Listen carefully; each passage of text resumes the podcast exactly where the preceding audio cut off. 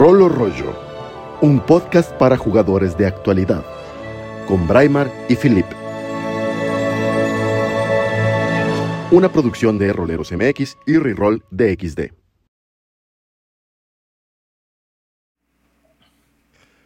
Bienvenidos una vez más a este su programa favorito de rol, de rol o rollo. Yo soy su coanfitrión, Braimar, y en esta ocasión, como ya está siendo costumbre, me acompañan mis queridos amigos Filip y Odil. Por favor, Filip primero. ¿Qué tal? ¿Cómo te encuentras, Braimar? Muy bien, aquí muy gustoso de hacer este pequeño coffee talk que vamos a hacer en esta ocasión. Odil, ¿cómo estás? Buenos días, criaturitas diurnas. Qué bueno que, ya, que ya estamos despiertos. Esperemos que todos tengamos ya listo nuestro café o nuestro té en el caso de Odil. Este, Creo que unos más despiertos que otros, ¿eh? sí. Eh, despiertos es un estadio muy subjetivo. Sí, hoy, hoy, hoy me desperté eh, muy, muy contento, muy a gusto. Creo que tenemos un programa rico. ¿Cómo, cómo vamos entrando ahí en nuestro, en nuestro chat? Ya veo que están ahí Gabriela López, Chuck Hernández, hola. Está Kidek Pacheco. Bienvenidos a este programa. Eh, que tenemos unas cuantas noticias. Quizás antes de empezar las noticias empezamos por este lado del Coffee Talk, de las eh, novedades en el mundo geek. Por ejemplo, ¿ya vieron ustedes el, Snyder Cut de la Liga de la Justicia? ¿Les gustó? No lo he visto, verdad. No me ha dado la vida. pues se la recomendaría yo, aunque aunque, o sea, creo que es mejor película que la que sacaron, no que solo haga una buena película, a mi consideración. Pero bueno. Eh, es que tengo un problema con Snyder. Sí, yo ese mismo problema lo tengo yo seguramente. Y este... El filtro azul que aplasta todo. No, no tiene filtro azul ahora, es filtro negro. Este es, en esta ocasión fue filtro ah. negro, entonces estuvo mejor aún. sí. Eh, Ricardo Castillo, gracias, gracias por las felicitaciones. Sí, llegamos a los 4000 subs. Estoy muy contento también por eso en el canal. Y el video de Aprende a jugar rol en menos de 5 minutos ha superado las 100.000 reproducciones. Así que eh. estamos celebrando, estamos celebrando, la verdad. Pita, qué bueno, ahí también está. Mucha, mucha, mucha buena vibra por ese lado.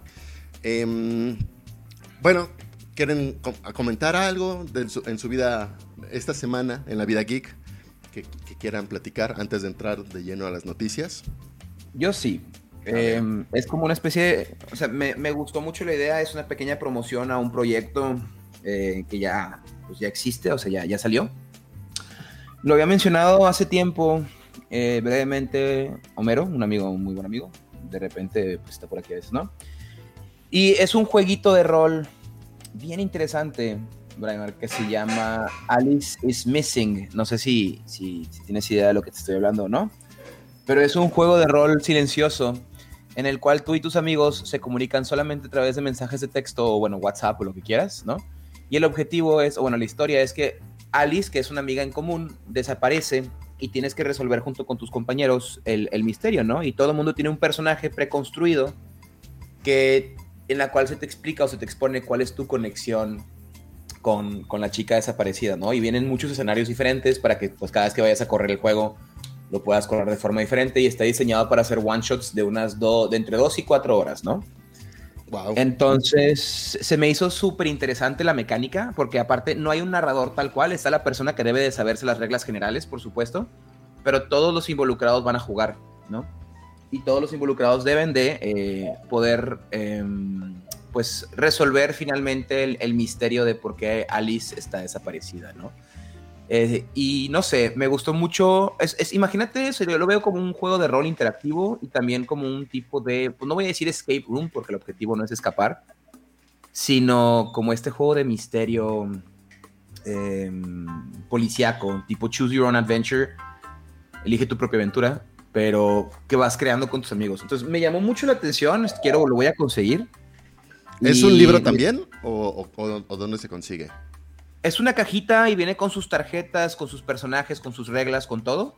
Mm. Y lo promocionan, te digo, como a, Silence RPG Game. O sea, un juego de rol silencioso. Entonces, la verdad me llamó mucho la atención. O sea, pues ya ves que ahorita justamente estamos hablando de eh, sistemas diferentes o juegos que no pertenezcan forzosamente a, a, una metatrama muy grande o cosas por el estilo. Entonces, si te gustan los shows al estilo, no sé, Stranger Things, Kids with Bikes, si te gustan los juegos de rol como Kids with Bikes o cómo se llama, eh, Tales from the Loop, creo, ¿cómo se dice? Que puedes, o sea, no sé, disfrutar este juego de Alice is Missing. Y que además se me hace muy interesante porque, pues, se me hace un muy buen juego como para introducir personas al mundo del rol que no forzosamente estén muy acostumbradas a caracterizar personajes o que no, tengan las ganas o el tiempo o aún no sepan interpretar hojas de personaje tal cual, ¿no? Entonces, la verdad es que sí le traigo muchas ganas a este jueguito. Dice Kidek Pacheco, pon juego, Phil. Pues déjame lo consigo y sí lo pongo, ¿eh? La verdad es que sí le tengo muchas, muchas ganas a este jueguito. Sí, suena bastante padre. Ahorita que estabas hablando sobre este, este tipo precisamente de juegos que van como para hacer sesiones cortas y la idea del one shot, estaba pensando que quizás deberíamos hacer un, programa ahí si la gente del chat eh, quiere apoyar con la, con la idea, pues nos puede dejar ahí el comentario, de que quizás justo la idea de los one shots es una idea, no, no, no, no es tan reciente, pero creo que se puede acoplar muy bien actualmente para como una especie de complemento al, público jugón, al que, juega mucho juego de mesa, pues, que se reúne cada, cada fin de semana para jugar un juego distinto, porque el rol pues puede ser muy demandante, ¿no? Entonces estar, digo, nosotros somos fans, bueno, al menos yo, de estar campañas y campañas de años.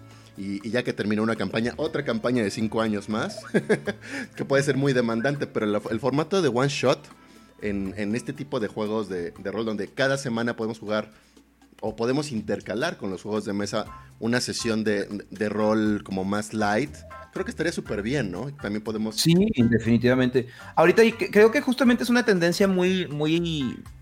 O sea, es, una tendencia actualmente, ¿no? Esto de... El, fast, vamos a llamarlo, o sea, en vez de decir fast food, vamos a llamar fast roll, donde la gente, como dices tú, o bueno, muchas personas no tienen el tiempo necesario para invertirle a una campaña, independientemente de que sea una campaña que dices, va a ser una campaña corta, no sé, ocho sesiones a lo largo de dos meses, una vez por semana, hay gente que no te puede asegurar tener la constancia o el tiempo para, para continuarla. Entonces, ya creo que la razón principal por la que estamos empezando a ver eh, este como... Eh, este boom de juegos que se enfocan directamente en hacer one shots, como mencionas, es a causa de esto, ¿no? ya saben que la gente quiere jugar rol, pero no, probablemente no tienen la oportunidad de hacerlo en un periodo extendido de tiempo, por lo cual dicen, oye, pues vamos a hacer sistemas que son bastante amigables para hacer, perdón, para hacer one shots, ¿no? Entonces, que sí, es, de hecho es parte de nuestra iniciativa en Reroll. Justamente estamos ofreciendo muchos, muchos one shots. Y esto ahorita que estoy viendo la página aquí rapidita de eh, Alice is Missing, es la misma compañía justamente, y yo no, no me había dado cuenta, que hace Kids eh, with Bikes, ¿no? Que es otro de los juegos que yo recomendaba así de... Y también, bueno, o sea, tienen un buen de juegos de mesa que a mí me gustan, como Clank y demás. Pero en cuestiones de juegos de rol, este, tenían Kids with Bikes y uno que acabo de, bueno, recibir recientemente, que es el juego de rol de Altered Carbon. Oh, ¿en serio? Hay un juego de rol, qué chido. Sí, salió hace como seis meses, creo. O lo estuvieron anunciando hace como seis meses. Ah, ese, suena súper bien. Sí, la verdad, si te gusta el, hard sci-fi, ¿no? O sea, pues Altered Carbon probablemente sea. Está directamente en tu, en tu, en tu right in your alley, como se dice en inglés, no me acuerdo cómo, cómo lo traduciría en español. Usted, aquí los, interrumpo con otra preguntilla. Este, ¿Han jugado? Porque hubo por ahí una, una encuestilla que, que, me di cuenta que yo no he jugado un juego de rol que me haya satisfecho ¿Facido? ¿Satisfecho? Del todo, satisfecho. Eh, satisfecho eh, del todo en, en, sci-fi, en ciencia ficción, porque tienden a ser más bien aventuras tipo Star Wars, ¿no? O sea, que finalmente la ciencia ficción es más bien un pretexto, no, no la razón del, juego o de la trama. Claro. Este, y se me antoja mucho algo que esté bien hecho. Jugué alguna vez, nos, nos puso nuestro máster que está ahorita corriendo Ravenloft, uno de Ay, no me acuerdo cómo se llama este super hardcore sci-fi eh, role-playing game que salió hace relativamente poco. Iba a tener una segunda edición. No sé si ubican. De. Ay, como tras. Era como trascender, algo así. Era, de transhumanidad. Este, que se veía muy bueno, pero la verdad no lo jugué tanto como para saber si, si tenía mucho este rollo. No sé si ustedes han jugado un sci-fi chido, así que dices, este es sci-fi. Mm, no, sci-fi sci-fi no, no he jugado. Pero un sistema que a mí me gusta mucho son los Power by Apocalypse. Ah, sí. Es como súper diverso. Em, tiene como tres sistemas, nada más. O sea, cada personaje tiene movimientos que puede hacer, que son únicos de cada clase. Y se juega con dos dados de seis y ya. Pues son, personajes, son personajes como prehechos, pero pues tú les puedes dar toda la personalidad que quieras ya. O sea, está muy, muy fácil. De hecho, el que le traigo ganas para ya leerlo, porque ya lo compré, pero no lo he leído. Y porque soy una señora, es uno que se llama Pasión de las Pasiones. Ay, ah, sí, claro. Escrita por un portugués llamado Brandon León Gambetta, que básicamente es de telenovelas. Sí, sí, sí. Yo de hecho platiqué con unas amigas que lo quieren poner y dije, si me dejan jugar, definitivamente me voy a hacer así un personaje eh, súper de que Carlos Alberto Jimeno. Así es uno de los splats que hay. Es el, este, ah, en Power by Apocalypse, tú tienes como splats ya muy establecidos, ¿no?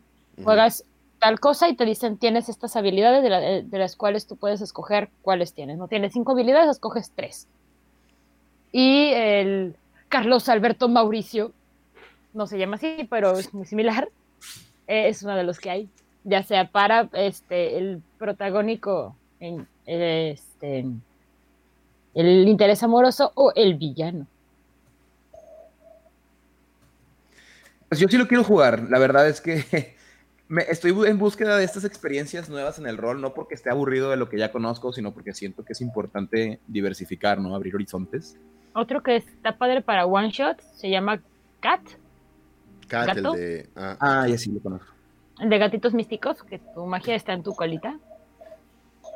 Tu magia está en tu colita, lo hace sonar bien bonito. Sí, todos los gatitos tienen magia en su colita. Aunque no tengas gato, tu, aunque no tengas cola, tu colita es mágica. ¿Sí? Ya, qué padre. Sí. ¿No serían los bigotes? No, ah, los bigotes son un stat. Ah, ok, ok, cool. O sea, los gatos tienen cara, bigotes, patas, cola, pelo y orejas. Ah, y, vas optimizando algo así. O sea, vas modificando esas cosas para hacer a tu gato único. Ah, pues solo estás del 1 al 6. La cola es tu magia, los bigotes son tu percepción, las orejas también son tu percepción, pero de otro tipo. Tu pelaje es tu resistencia y tu cara es tu carisma. Si no me falla la memoria. Muy bien. Ah, hablando de. Eh, hace ratito que estábamos diciendo lo de hard sci-fi y que decías que, por ejemplo, mucho de la gente que utiliza, que juega sci-fi, juega tipo Star Wars, en donde el sci-fi es nada más un elemento más y no como que donde quiera. Me puse a pensar, eh, a mí me gusta mucho el hard sci-fi en particular. Y eh, lo, chido de Altered Carbon es que si lo juego, o cuando lo vaya a jugar, si es que lo llego a jugar, porque si no va a pasar a ser parte de la lista de libros que tengo y que la verdad nunca van a ver mesa, es este, eh, inspirándome un poquito en una de mis novelas favoritas de ciencia ficción, que de hecho le sacaron serie en Netflix después. El libro se llama Leviathan Wakes, de Corey. ¿Y así se llama la serie? No, la serie se llama. Híjole. A ver, te lo digo. Y también está muy buena. Pero no, no, sé si era de Netflix o de Prime, pero una de dos. Dame un segundo.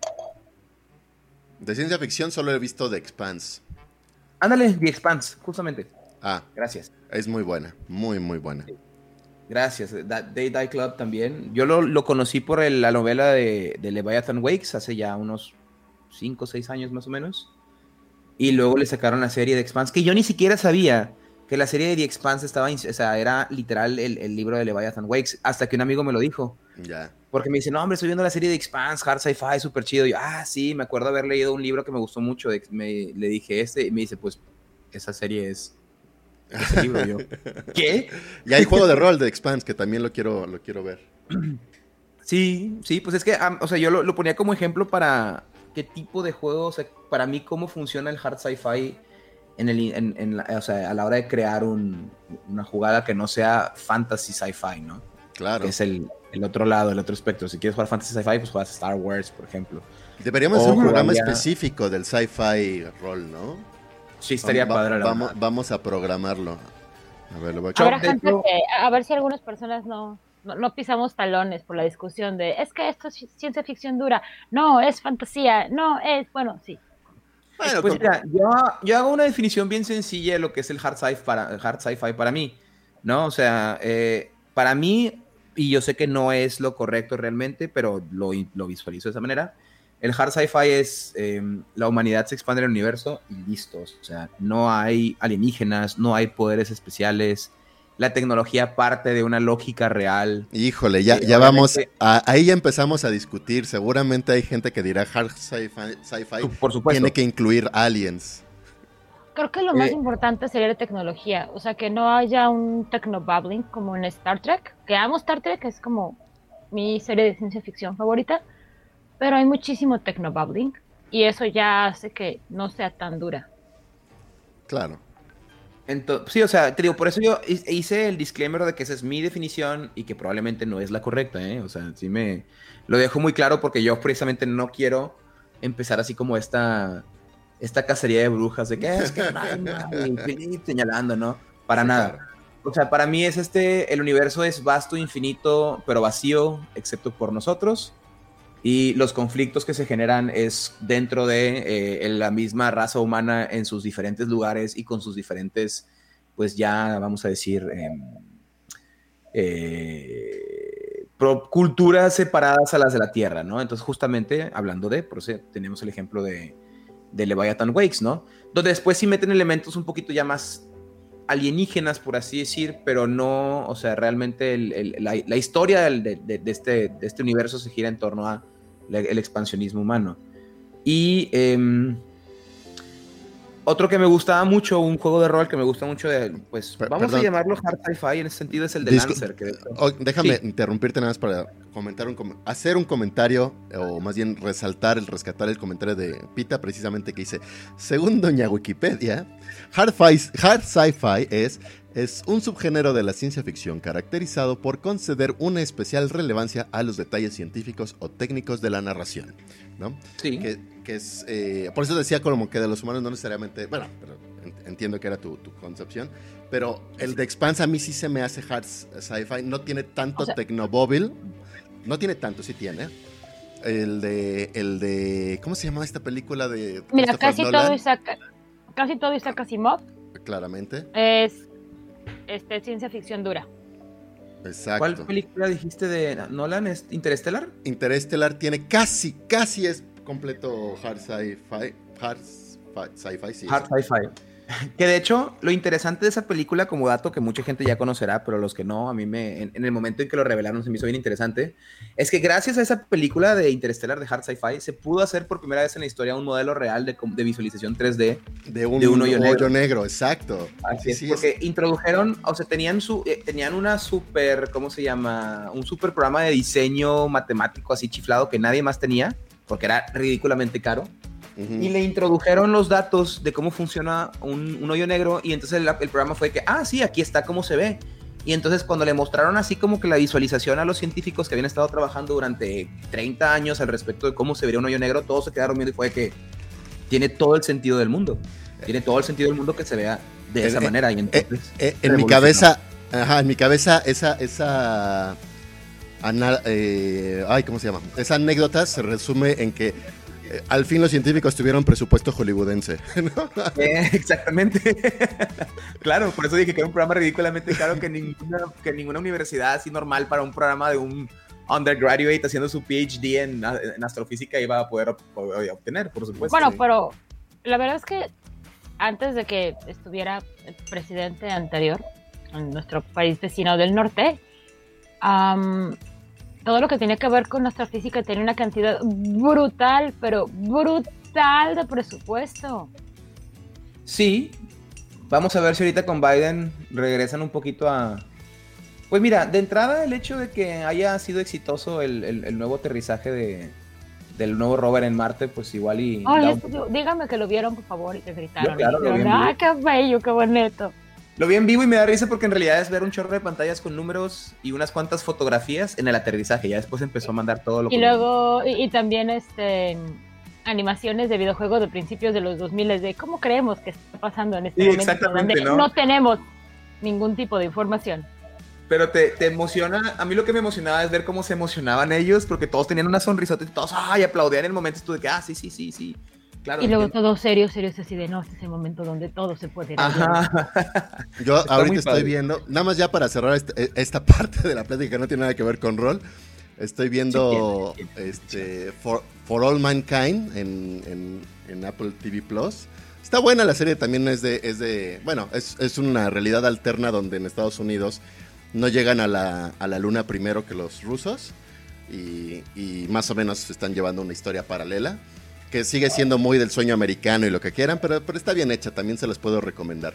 Este, pero bueno. Para historias, para anacronismos, me gusta mucho Men in the High Castle, ¿eh? No sé si han visto y leído el libro y visto la serie. No.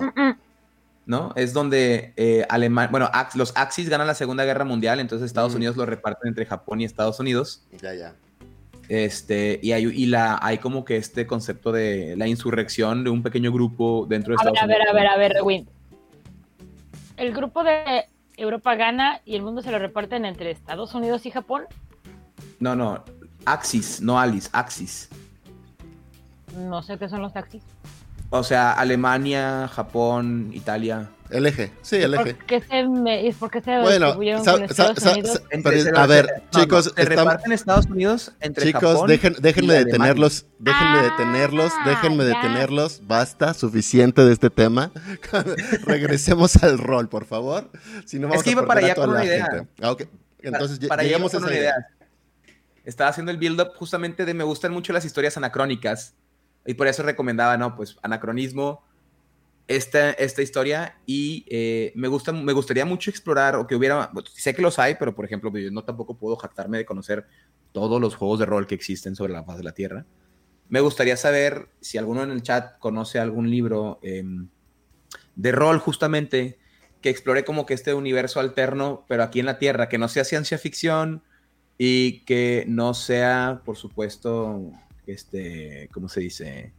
Eh, en otro universo, en otro mundo diferente, sino en la Tierra, pero con... Porque la verdad es que yo casi no conozco juegos de rol que tengan que ver con la guerra, ¿eh? O sea, juegos de rol que se basen... Debe de haberlos, por supuesto, y ahorita si estoy seguro abro Google y pongo RPG Games. Yo recuerdo que, había uno viejo donde los nazis ganaban y este y entonces tenés que jugar en un, en un mundo ya así en un 1980 en una realidad donde 40 años antes, o sí, 40 años antes habían ganado los nazis. No me acuerdo cuál era, pero sé que existen, debe de haber. Claro, sí, pero yo hablo de guerra. recurrente. Me contestan de que Dead Eye Cloud me dice Tales from the Loop. Sí, no, yo de hecho tengo el libro, me gusta mucho Tales from the Loop, tal vez. Pero sí hablo más bien algo que no sea, o sea, que sea orientado a eh, la guerra, o sea, warfare, por así decirlo, porque no hay muchos juegos de rol de guerra que yo sepa.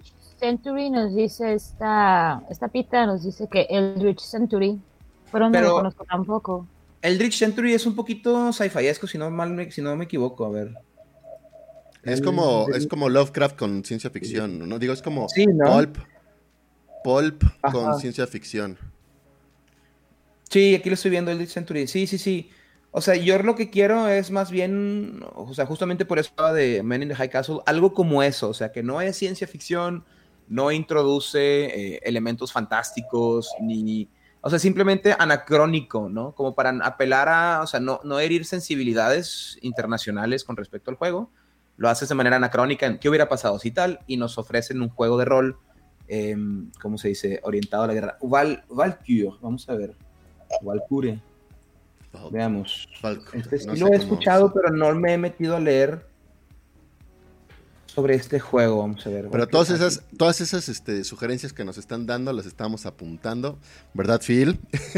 las estamos apuntando para poder hacer tal vez un programa especial. Pues mira, aquí está, justamente, Valkyrie es un juego de rol de ciencia ficción dura, hablando de, realista, simulacionista y militarista, con toques de espionaje, infiltración, intriga, suspenso y serie negra. Y exploración. Wow. pero exploración espacial. Ahí va, es justamente lo que, o sea, suena bastante chido, pero siempre llegamos a este punto que sea como más futurista o futurista en el sentido, inclusive puede ser como el, el, el, género cuyo nombre no recuerdo, que es así como la ciencia ficción vieja, como la veían antes de los robots y carros mm. voladores, pero con el... Retrofuturismo. Ah, exactamente, gracias. Entonces, siempre se llega a eso, y yo quiero literalmente que sea solamente de la, eh, de la Tierra. Dice, lo que busca es un juego de rol sobre el término ucronía. A lo mejor estoy teniendo mal anacronismo, ¿eh? Tienes razón, puede ser ucronía. Yo estaba bien seguro que era anacrónico. Es que anacrónico es algo... viejo. Es, ajá, digamos, es, algo que ya no es válido actualmente. Tienen razón, Ana, estoy, estoy confundiendo términos. Muchas gracias, Gabriel. Es ucronía. Entonces, algo, bueno, quería decir entonces algo al respecto de eso, ¿no? al estilo Men in the High Castle. Enriquezca su vocabulario. Ucronía. Dícese del momento de, hablar una realidad distinta a la que vivimos, ¿no? O algo así, supongo. Sí, sí, es que sí, o sea, eh, estaba empleando mal el otro término, pero esa es la palabra correcta. Entonces. Em, Muy bien, pues este. Empezamos con algunas pequeñas noticias, ¿no? ¿Les parece? Dale, dale, por favor. Eh, estaba checando, tal vez no sea de mucha novedad para algunos de ustedes, que no sé si ubican lo que es ICB2, es uno de, un sitio web este, donde salen muchas noticias geeks y demás. Hizo un pequeño reporte de ventas o de popularidad en los juegos de rol y por supuesto, el primer lugar lo tiene Dungeons and Dragons. Eh, esto es correspondiente a otoño de 2020. Segundo lugar lo tiene. novedad. Sí, segundo lugar, también novedad, Pathfinder. Pero el que sí me llama la atención es que en su tercer lugar está Cyberpunk. Eso sí no me lo esperaba. En su cuarto lugar. No, yo estaba. O sea, con todo el boom que hubo el año pasado de Cyberpunk 2077, obviamente la gente iba a volcarse durísimo. Es completamente explicable, pero no me imaginé que hubiera llegar a un tercer lugar, ¿no? Y, otro que también me sorprende es Alien, que también salió su campaña, que fue súper bonito su, libro y lo que sea, pero tampoco me hubiera imaginado que llegara a, vencer a otros, como otros juegos tan establecidos, creo yo, ¿no? Pero es que, a ver, ¿cuáles serían juegos más establecidos, Braimar? Porque la verdad es que, aparte de Dungeons y Pathfinder, todos los demás son muy sonados, pero yo no los considero particularmente. Tienes toda la razón. Tienes toda la razón, no lo había visto así pueden ser sonados, pero no son establecidos, ¿no? Fate, Fate pasa a quinto, a, quinto lugar. Fate era uno de los que consideraba como fuertes, ¿no? Este yo consideraría que hubiera sido un tercer lugar. Mm, yo nunca lo he considerado particularmente fuerte, pero entiendo que... No, es popular, pero además como se divide para poder hacer como muchas campañas en diferentes juegos, en muchos este, settings. Igual el Power by Apocalypse, claro. Así es. Ajá, Fate funciona como Power by Apocalypse. O al revés. Power by dice Gabriel Oropesa. Entiendo, por ejemplo, que Gabriel Oropesa comenta que World of Darkness sería más establecido. Híjole, Gabriel, mejor hablamos de Mundo de Tinieblas. O sea, yo lo amo, yo lo juego mucho, pero a partir de los problemas que tuvo con el lanzamiento de quinta edición, aunque sí está muy establecido en el core de los fans, sus ventas se han visto como raras. Que de hecho. No diría mermadas, diría raras. Lo noto. Justamente acabo de recibir el último libro de Vampiro. Lo que he estado comprando los libros de quinta porque yo sí disfruté quinta edición. Ah, sí, La caída de Londres. No, ajá, no, el de cultos de los dioses de sangre. Ah, no, ese no es el último, es un add-on para Chicago by Night. Ah, ok, muy bien. Chicago Nocturno. Ajá, o sea, los libros para mm. que la gente como que vaya es... Primero salieron los tres bases, que eran el básico, Camarilla y Anarquistas, Luego salieron Chicago Chronicles. Y para los que vaquearon, tenían la opción, bueno, las opciones eran lo de los cultos de sangre. Y, em, y luego ya lo sacaron del año. Fue, lo, fue el último que sacaron, pero realmente cronológicamente habría sido el quinto. Y el último que salió es La Caída de Londres. Ah, bueno, el, Fall of London sí lo tengo también. bueno, los que comentaste, pero acabo de recibir, pensé que era otro, no me había dado cuenta que efectivamente es nada más un addon. Pero lo que iba con todo esto es, todos los demás libros, o sea, literal, aquí tengo el quinta edición, Fall of London, el Chicago by Night, el Anarch Amarilla, tienen, siguen un mismo estilo de calidad, o sea, tienen así como que este mismo feel de la misma calidad, pero el que acabo de recibir, el de cultos o de cultos de los dioses de sangre, tiene, es un mundo de diferencia de calidad y se nota que bajaron muchísimo los costos, o sea, sacrificaron mucho los costos para poderlo sacar, porque nada que ver la calidad Eh, o, sea, la, calidad dentro del libro es, la misma, o sea, las ilustraciones y las fotografías son muy buenas, el contenido está padre, pero hablo del papel y de la... O sea, del, del, sí el libro físicamente es una calidad, pero pues... Sí, por lo mismo. Ajá, por lo mismo, que no fue pensado originalmente cultos de los, este, de los, Cult of the Red ajá, no estaba pensado para salir físicamente, ya. sino era uno de los Em, de las metas que se iban a liberar cuando se cumplieran ciertos puntos eh, cuando se cuando salió Chicago eh, by, Night. Chicago Chronicles, perdón. ¿Sabes qué es lo que más me trigaría? Que ni siquiera tiene el mismo tamaño, Es ligeramente más grande que los demás, entonces lo tengo Grande. Y luego alto, alto. Entonces, nada más veo así como todos de la, misma altura, así bien acomodaditos, y luego ese que sobresale y, y un poquito mi... Ese debe ser tamaño carta, ¿no? Bueno, es que de repente por la carta, pero de hecho son, sí son tamaño carta. Pero carta 100% porque hay, o sea, los libros regularmente parecen tamaño carta, pero si yo los mides, tienen 5 milímetros menos o, o poquito por ahí. yo lo mido con los foros de plástico, los del changuito, para marcar. sí, claro. Pero, eh, o sea, si mi libro cabe en un foro del changuito, para mí es carta.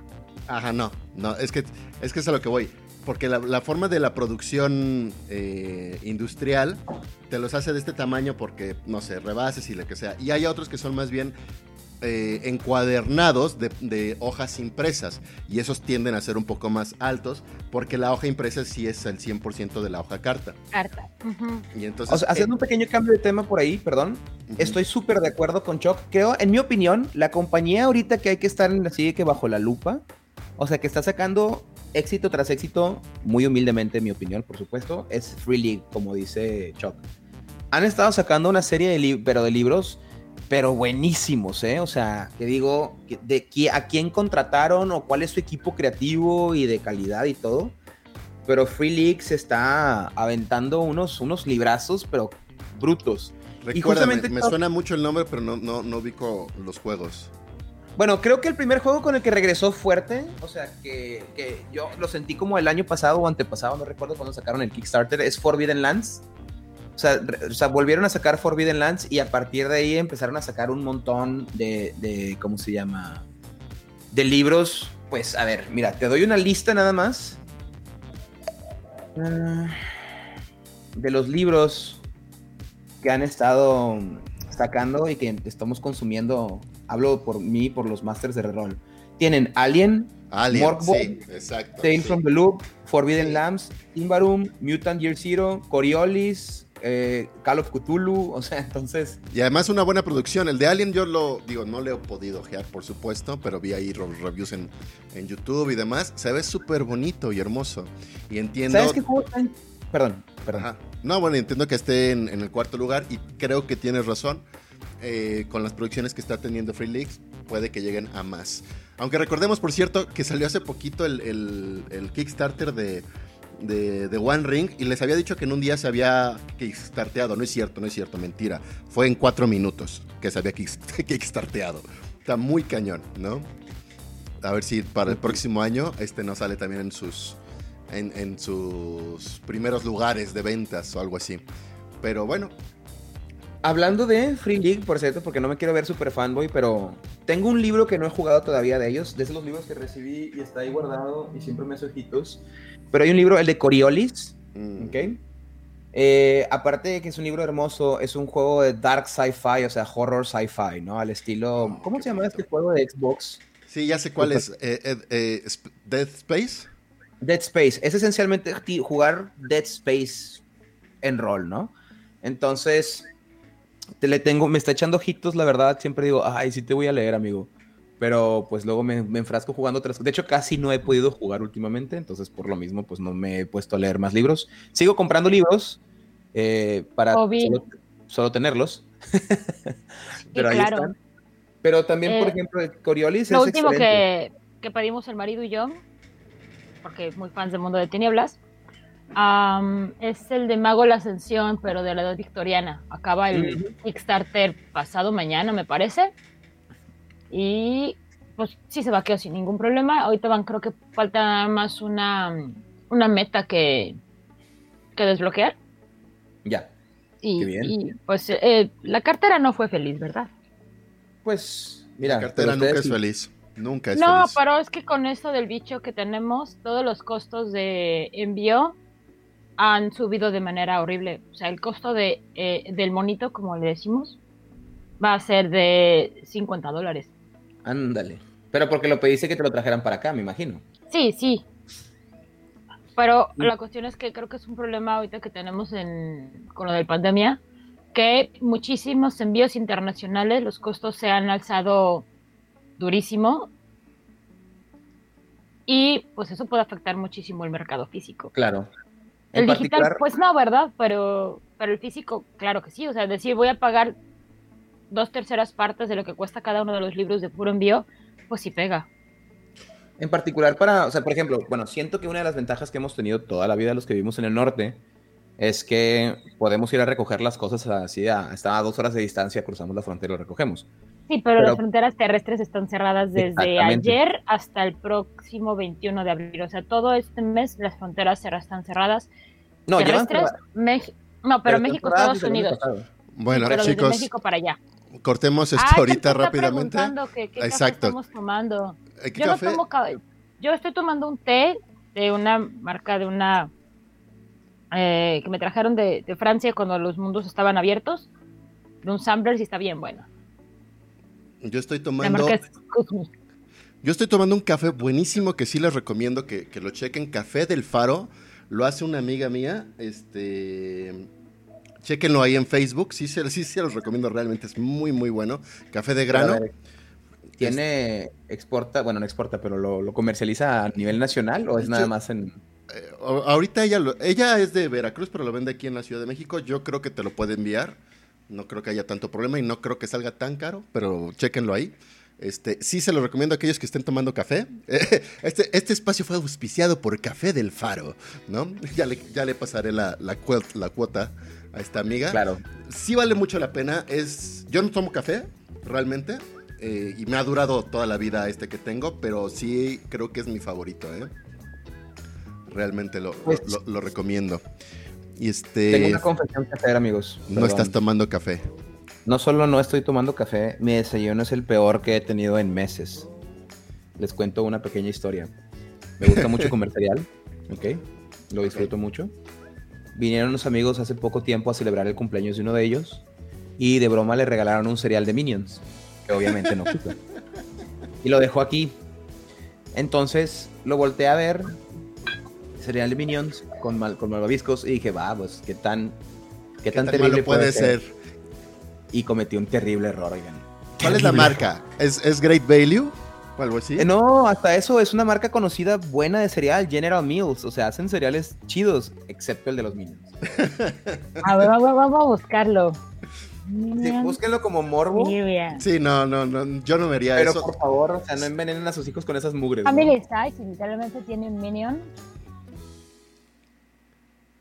a ver. Bueno, eh, a ver, lo buscaré después y te mando una foto, Dil, porque creo que no importa en este momento, pero Pita si dice que toma transmisión... Nescafé. Qué mal, Pita, no, muy no, mal. No te hagas de eso, te, te, recomendamos Café del Faro, ¿no? Yo te recomiendo Café del Faro, todo el mundo pruebe Café del Faro. Para un No se van a arrepentir. Quiero hablar entonces en nombre de Reroll, diciendo que nosotros no nos afiliamos con, las ideologías de Pita y que muchísimas gracias a ella. nos deslindamos. por haber participado con nosotros. Ah, pero pues Reroll no, nos deslindamos y no promueve, Reroll no promueve el consumo de, de, ¿cómo se llama? Disculpen, perdón, te cortaste un poquito, Phil, porque como está vinculada mi, mi teléfono con la computadora y demás, me llegó una llamada de quién sabe quién y cortó tu, tu, tu Ah, no, nada más digo que Reroll se desvincula de Pita y nosotros no promovemos el, ¿cómo se llama? El consumo de Nescafé, es todo, o sea. Bueno, podría ser peor, podría ser el otro café que era con el sabón recién tostado y no voy a decir más marcas. Yo sí puedo decir marcas Para los que tienen mi edad sí van a, conocer el jingle. Chuck también preguntaba sobre las noticias que tenemos. Este, una de ellas fue justo ubicar estos Cinco primeros lugares de rol de otoño, que les recuerdo una vez más. Primer lugar, sorpresa para nadie, Dungeons and Dragons. Segundo lugar, sorpresa para nadie, Pathfinder. Tercer lugar, Cyberpunk. Cuarto lugar, Alien, de Free League Publishing. Quinto lugar, Fate, ¿no? De Evil Hat. Te brincaste el cuarto, ¿eh? Cuarto lugar es Alien. tercer lugar es, es, Cyberpunk. Ah, es que te brincas, dijiste tercer lugar Alien y luego te brincas el quinto. Ok, sí, Cyberpunk, Alien y eh, el último, ¿cuál fue? Fue Fate, Fate, Fate. No yo nunca le he agarrado cariño a Fate. Yo nunca lo he jugado bien.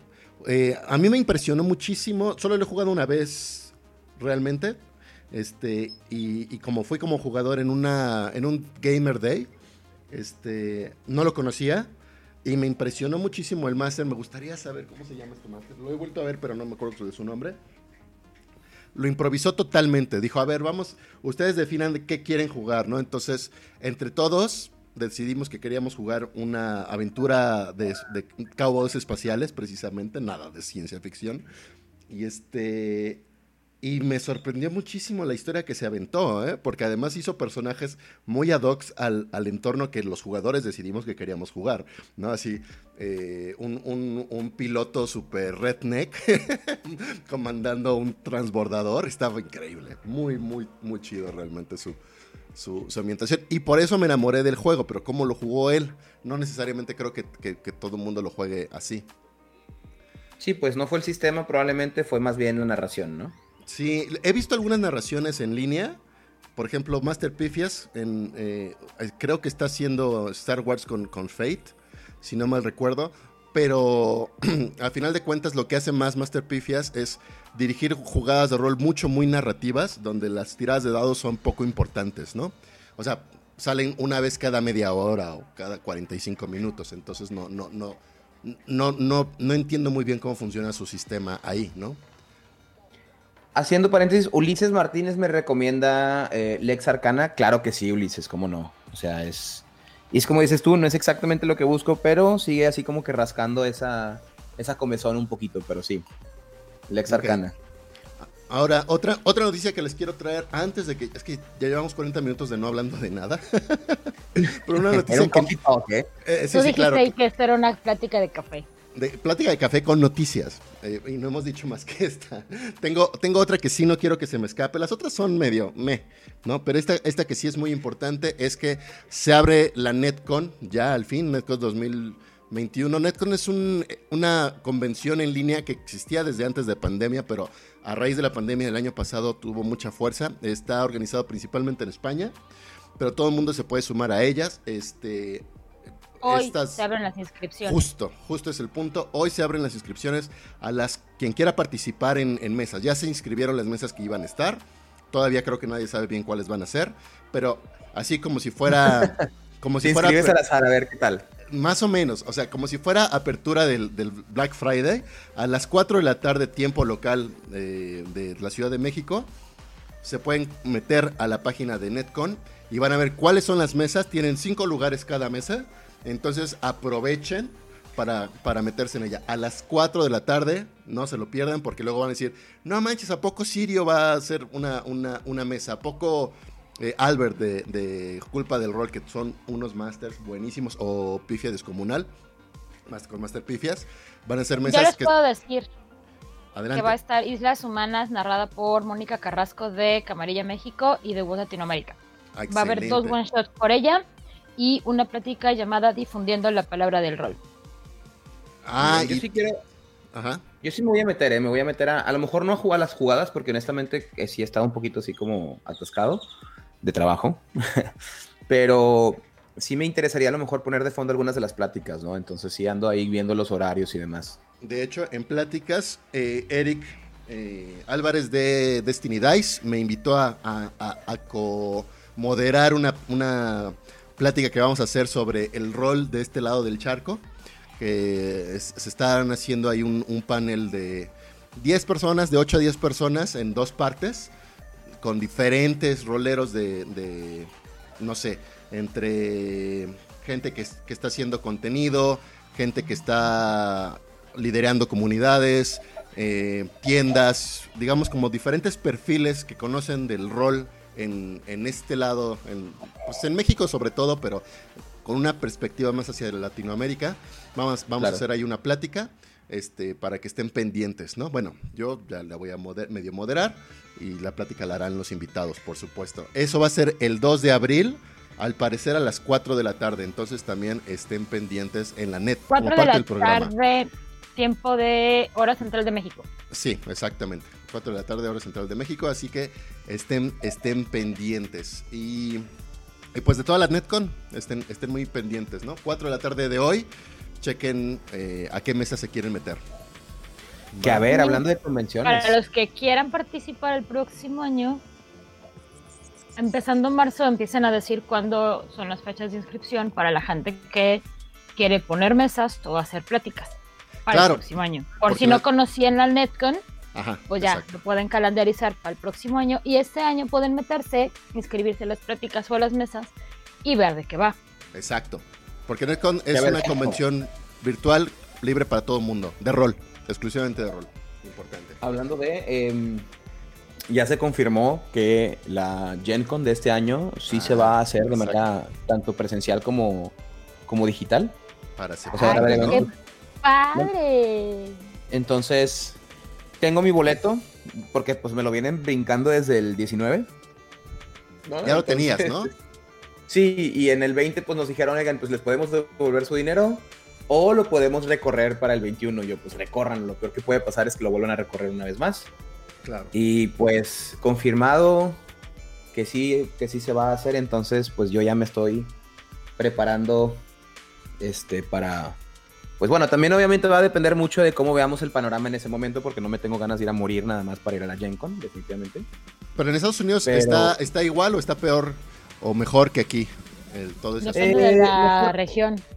Eh, de- ajá, exactamente. O sea, si fuera en Texas no pisaría, por ejemplo, No, pero Florida creo que tampoco. es Indiana. Voy a tener que revisar cuáles son las, in- o sea, voy a tener que revisar cuáles, ¿cómo se llama? ¿Cuáles son los- las estadísticas en Indiana? A ver qué tal. Y justamente lo que quiero es ir a ver todas estas mesas de nuevos juegos de rol que siempre hacen para ir en nombre de, de, de Redrol, ¿no? Y, y ver qué puedo traerles pues de vuelta acá a los muchachos y a ustedes también. No, Para- Pues mira. Le acabo de preguntar a internet Indiana COVID, porque ya ven que nuestro señor Google nos da todas estas estadísticas. Y si fuera México estaría en semáforo amarillo. Ay, no está nada mal. O sea, prometedor de aquí a, a septiembre. Así es. No, va a ser en agosto. En agosto, yo acabo de ver que lo recorrieron a, a- a septiembre 16-19. Ah, justo híjole. ahorita. Te ¿La paso Gencom? la Gen Con, justo ahorita. Este. Antes es noticia nuevecita, A, fresquecita. supongo. a ver, si quieres te paso la liga. no te preocupes, aquí lo estoy abriendo. Ah, ok. Pero Sí, salió el importante que lo 22 de marzo. para- Esta, esta noticia. Sí, marzo 22, o sea, hace hoy, ahorita. Al parecer la recorrieron. Así a- es, Gen Con 2021 is moving to September 9, 16, 19 in a hybrid format. Ok. Ah, bueno, ok, para septiembre creo que tienes, hay más posibilidades. eh, seguramente el número de vacunación, de, de gente vacunada, tanto en México como en Estados Unidos, ya será más considerable. Más la gente que se contagió ya tiene anticuerpos. Yo tengo ganas de ir a una Gen Con un día en la vida. A ver si, a ver si puedo lograrlo. Híjole, La verdad es que sí, sí, ¿cómo se llama? Sí deberías de hacerlo. Mm. Yo sé que debería, el problema son las posibilidades. Claro, claro, claro. O sea, no lo decía como un... El, cora- el cuerpo está puesto, la cartera es la que... Exactamente. O sea, no, no era como un, ay, ¿y por qué no lo haces? Porque pues no es esto, sino más bien un, espero que sí tengas efectivamente la, la oportunidad de... Además ¿cómo tengo que sacar visa porque ni siquiera tengo visa. Ah, bueno, sí, es espérate, los consulados no se abren sino hasta no sé cuándo. No. Digo, O sea, pero como quiera puedes decías que no iba a ir este año. Pero Sí, la no. visa este, se va a tomar su tiempo, ¿eh? No, no, pues ya, ni modo. No a ver no si para el veas como que 2022. ahorita. Pero en ver, fin. yo estoy viendo. Sí, Pero para sí. el 22. Pero para que vayas ahorrando, porque pues son como mil y pico del pasaporte, como tres mil de la visa. Bueno, a ver, bueno, ¿cómo- ¿cuánto costaría ir a la Gen Con? A ver, a- a- este, ¿tú qué sabes? cero, O sea, Desde cero, ¿Te así refieres- contando, contando visa, para que A ver, también la gente en el chat y quienes nos estén escuchando en el podcast tenga una idea así, yo quiero ir a la Gen Con, bueno, ¿cuánto es lo nos aceptamos? anda como en mil varos, Va, anda como en mil pesos. La visa está en 150 dólares. nos hace unos 3 sí, mil es como pesos. Day Club, entre unos 25 mil pesos más o menos ya... Pero vuelos. El avión debe andar como en. Si lo agarras con tiempo, si te sale como a buen precio, debe andar como en unos 20 mil, yo creo que el vuelo redondo. No, no, te fuiste muy alto. Yo el año, cuando lo iba a comprar en el 2020 me iba a costar 11 mil pesos el ida vuelta. Ah, mira, pues ahí está. Ok, entonces... El pasaporte mexicano cuesta 3.500, pero ¿por cuántos años?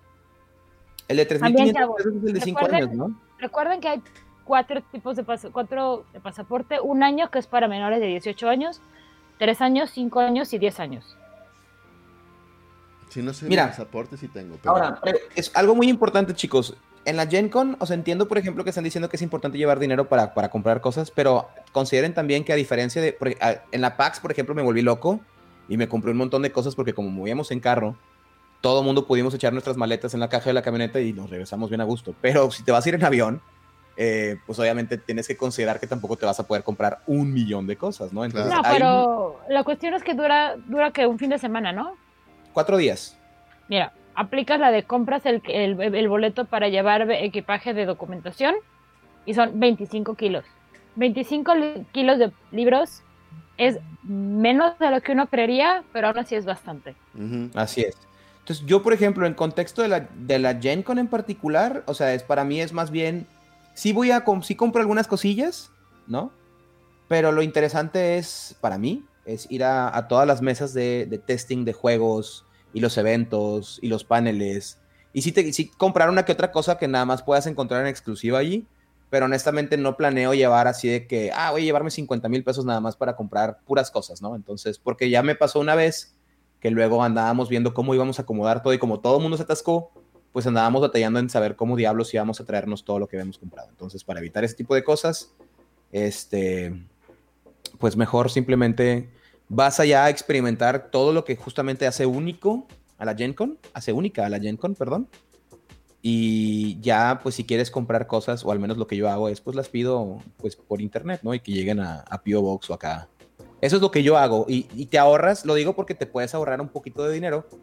Y bueno, un poquito, te vas a ahorrar mucho dinero. Y no, no necesariamente no la vas a disfrutar, ¿no? O sea, justamente es al revés. O sea, vas a ir a, a experimentar todo lo que tiene esta convención que ofrecerte, ¿no? A ver, culpa de fue, Perdón. Fue hace dos años. Denme, un segundo en lo que hago una acotación. Culpa del rol se acaba de sumar de nuevo al chat. Hola, culpa del rol. Eh, solo queríamos, estamos hablando de diferentes noticias, entre ellas tocamos lo de lo que es la Netcon. Confírmanos si vas a poner alguna mesa para que la gente esté eh, pendiente si a las 4 de la tarde de, aquí de México tienen que sumarse a tu mesa. Este, ah, mira, aquí de Dead Die Club nos dice que tienen una hoja de cálculo ah, que usan para los gastos. Si la puedes compartir, estaría súper genial para que nosotros podamos poner también ahí el, comentario en, la descripción. Digo, tú y acabo de revisar el pasaporte mexicano para 10 años. Está en, en 2.840 pesos. Oiga, vamos, ¿saben qué deberíamos ser? Vamos a ser una, empresa que se dedique al, turismo geek, ¿no? Y que armemos, sí, de hecho debería existir. Oye, hablando de turismo ¿qué va a pasar con la, con la, este, ah, se me fue, ¿cómo es posible? Quítenle mi licencia de ñoña. La convención de San Francisco. ¿La Comic Con? ¿Comic Con? Sí. Sí, perdón, se, me fue el nombre. ya quítenle mi licencia de ñoña. Exactamente, nos, nos, deslindamos de Odil, Odil, que no nos representa. O sea, tú decir dónde es, o sea, no inventes. Pues mira, eh, estoy justamente viendo ahorita en la página de la Comic Con. En julio.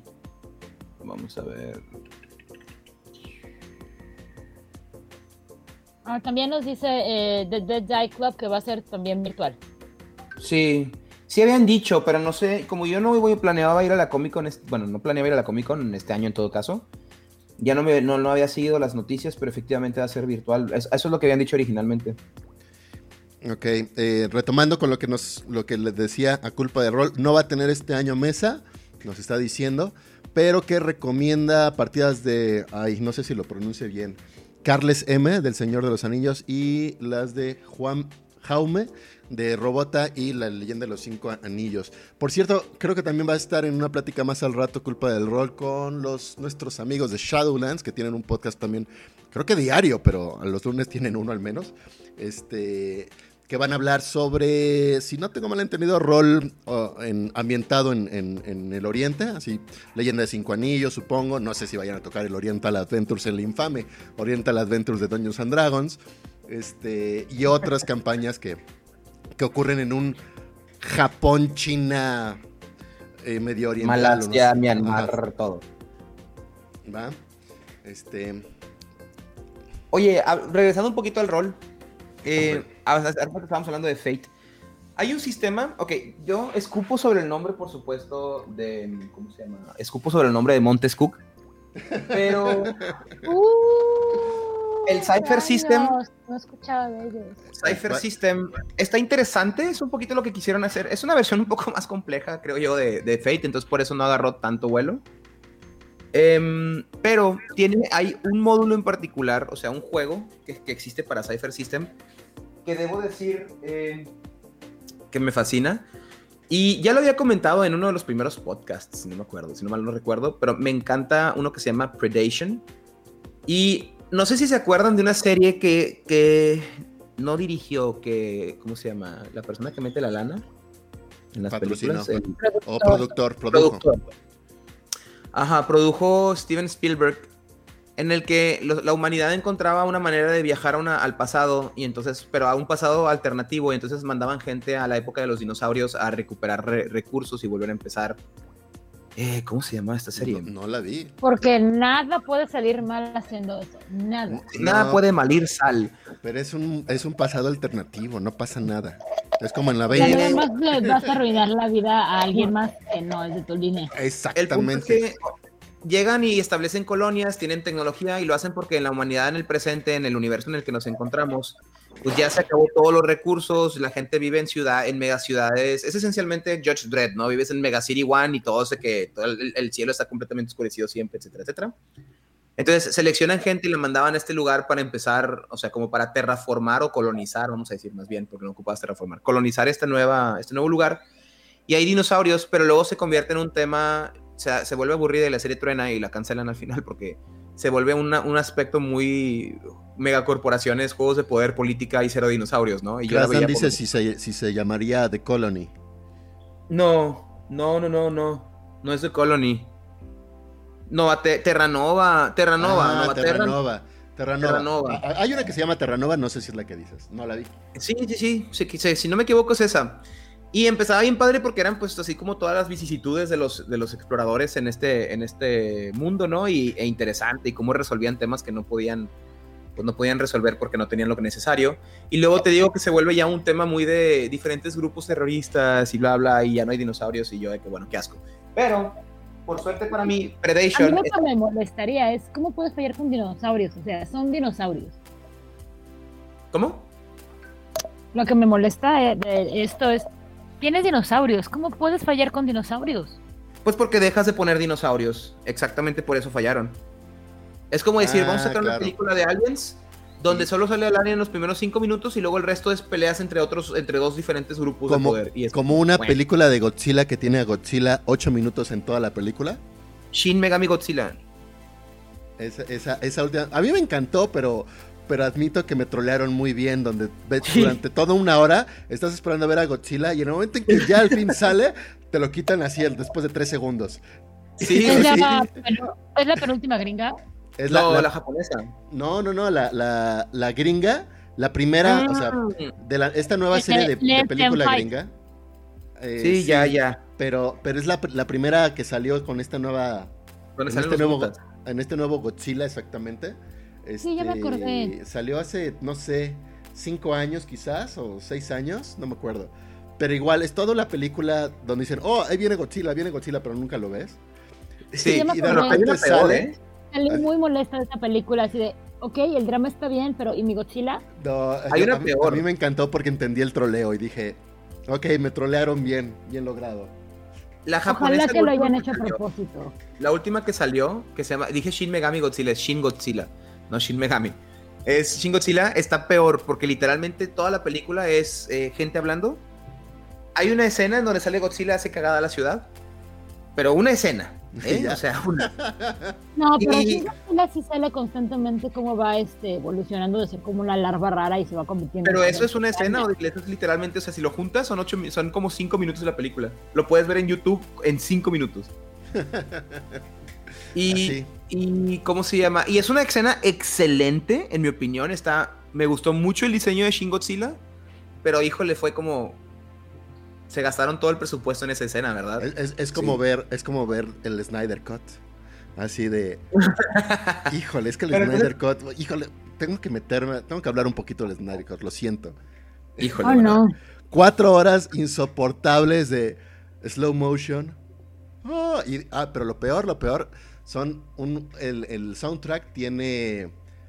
Tiene un. O sea, como la parte de, de Wonder Woman y de las Amazonas tiene este clásico corito medio oriental, así, oh, con una cosa rarísima, todo el tiempo Y este y es asqueroso todo el tiempo escucharlo, así, sale en pantalla Wonder Woman y sale ese corito y no tiene nada que ver y, ah, ya, suficiente. Ni idea. ¿Ya, ¿Lo sacaste de tu sistema? Ya, ya lo saqué. No, todavía falta mucho que decir de Snyder Cut. Insisto, es, mejor, es mejor película que la original, no la hace una buena película. Entonces, Predation. Va de que eh, igual hay una megacorporación gigantesca en esa realidad en la que consiguen la manera de, mandar gente al pasado. Lo hacen y durante varios años establecen una colonia bien interesante. La gente puede ir para allá y, empezar a colonizar. Utilizan tecnología para domar a los dinosaurios y para utilizarlos como, como se dice, pues animales de, de lo que sea, ¿no?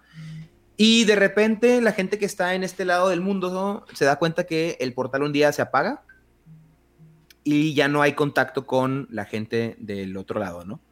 Entonces pasan 100 años desde que eso ocurre y la gente ya se dio cuenta que probablemente están permanentemente en, esta época sin poder obtener más tecnología o recursos y tienen que empezar a... O sea, ya para en esos 100 años ya empezaron a como a, sentarse bien y a, cambiar y modificar la cultura y demás pero existe el peligro inminente de que pues llegue el evento que causó la extinción de los dinosaurios en algún momento.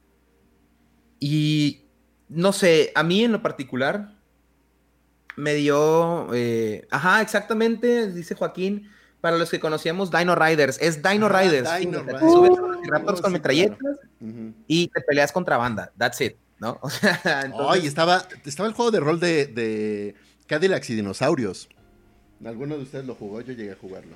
Creo que era con el D6. Conocía la serie, pero nunca llegué a jugar. Ah, pero espera, el juego de video. No, juego de rol, juego de rol. Ah, no, nunca en la vida. Yo, yo jugué, o, era una adaptación que hizo alguien. No, yo creo que sí hubo un juego de rol. A lo mejor es una adaptación de un juego de rol, porque era un videojuego. Sí.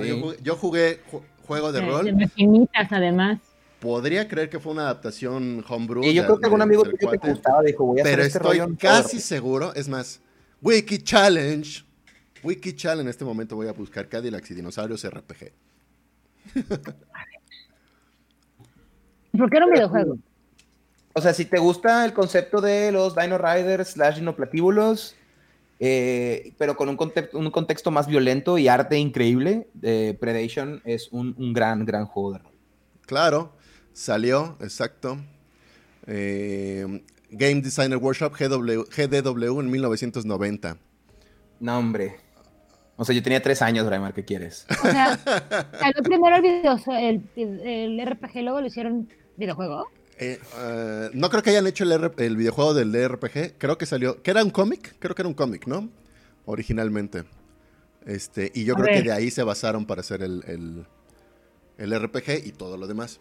Pero sí, yo jugué este juego. Sí, el videojuego de Cadillacs y Dinosaurios salió en el 93, dice Wikipedia y está basado en una serie de cómics llamado Cenozoic Tales.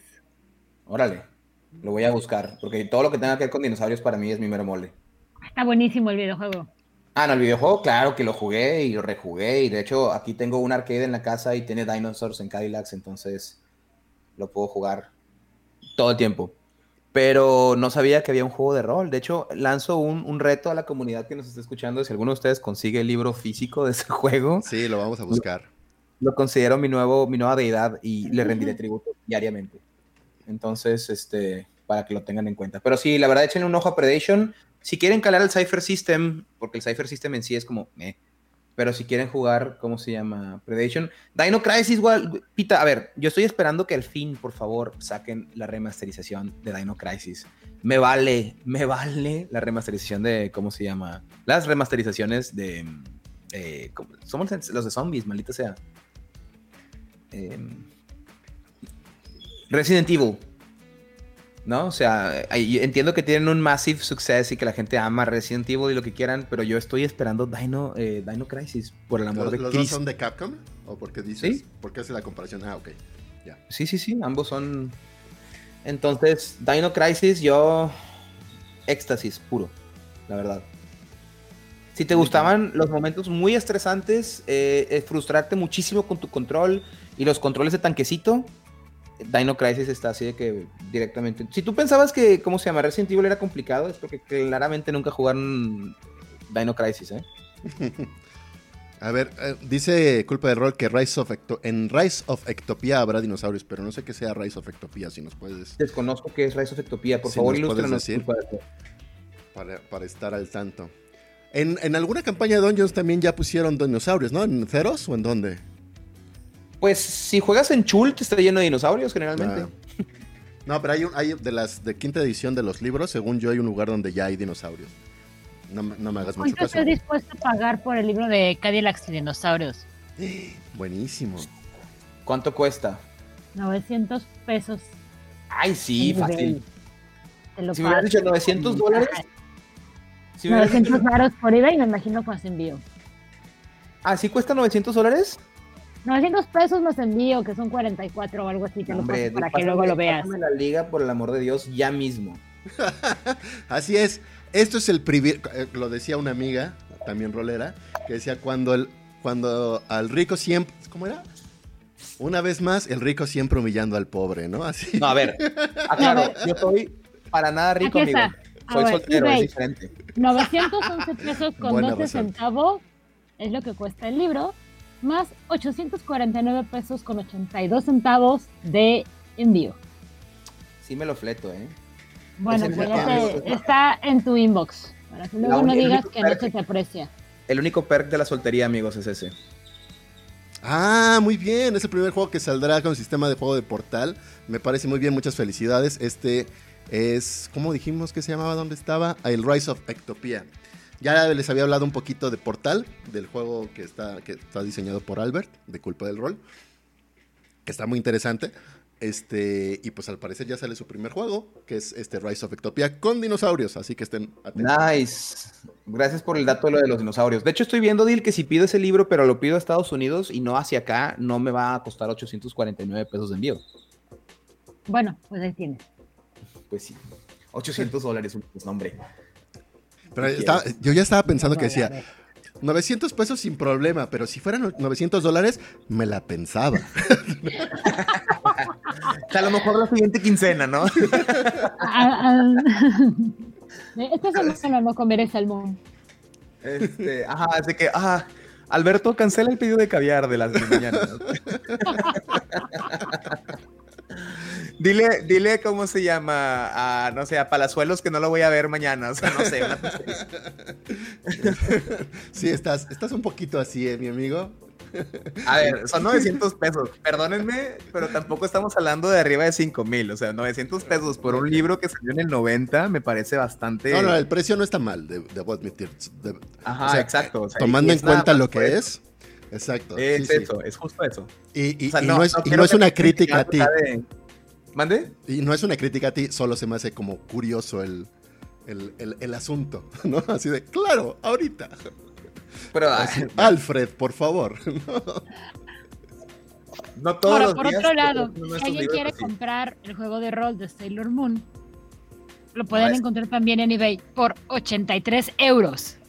Oh, ese es Dos más mil carito. pesos, si está, si te la piensas un poquito más, ¿eh? Eh, sí, sí, y más porque pues, es un folleto pequeño, ¿no?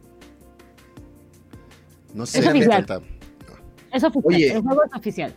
Ulises, voy a, ¿cómo se llama? Hacer eso, ¿eh? Voy a, voy a tratar de hacer una mesa con puros políticos. Ya hubo una mesa de mis reyes, ¿eh? Se, Ah, en sí, Reroll, Ay, hace mi como rey seis es meses, Team. ¿no? ¿Dónde? en Reroll hicimos Reroll una mesa. como seis meses.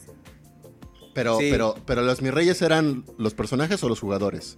Los jugadores. Ay, tienes que compartir eso. Y están jugando el sistema de. Ah, ¿cómo se llamaba este sistema en donde. eh, End, End of the World? Ya es que hay cuatro libros y cada uno es un, un apocalipsis diferente. No sé cuál sea. Ay, ¿cómo se llamaba? Creo que sí es End Fosfo, of the World. fosfo. Buenísimo, Gal- Galindo. Ay, No, al revés. O sea, Fosfo, Fosfo, todos los enemigos tienen ventaja para spotearnos, ¿no? Al revés. Pero. bueno, sí, creo que es End of the World. Sí, es End of the World. Y hay cuatro. Son cuatro libritos bien interesantes que te voy a explicar. Ya los había comentado también. Uno es un apocalipsis zombie, uno es un Ah, apocalipsis alienígena, uno es un apocalipsis mecánico y otro es un apocalipsis de dioses antiguos, tipo Cthulhu y la madre. Lo que estaba bien divertido de ese juego es que tu personaje eres tú y tiene una manera muy interesante de plasmarte a ti mismo de forma realista, entre comillas, obviamente, Ah, dentro sí, del ya, juego, ya, en ya. el que los demás jugadores votan, tú dices, yo tengo tal característica y los demás jugadores dicen, sí, sí la tienes o eres puro pedo, no tienes eso, ¿no? Claro. Y entonces, eh, una vez que todo el mundo está de acuerdo con todas las estadísticas, es un juego de qué tanto puedes sobrevivir. Es hecho para, no es para campañas largas, es para campañas cortas.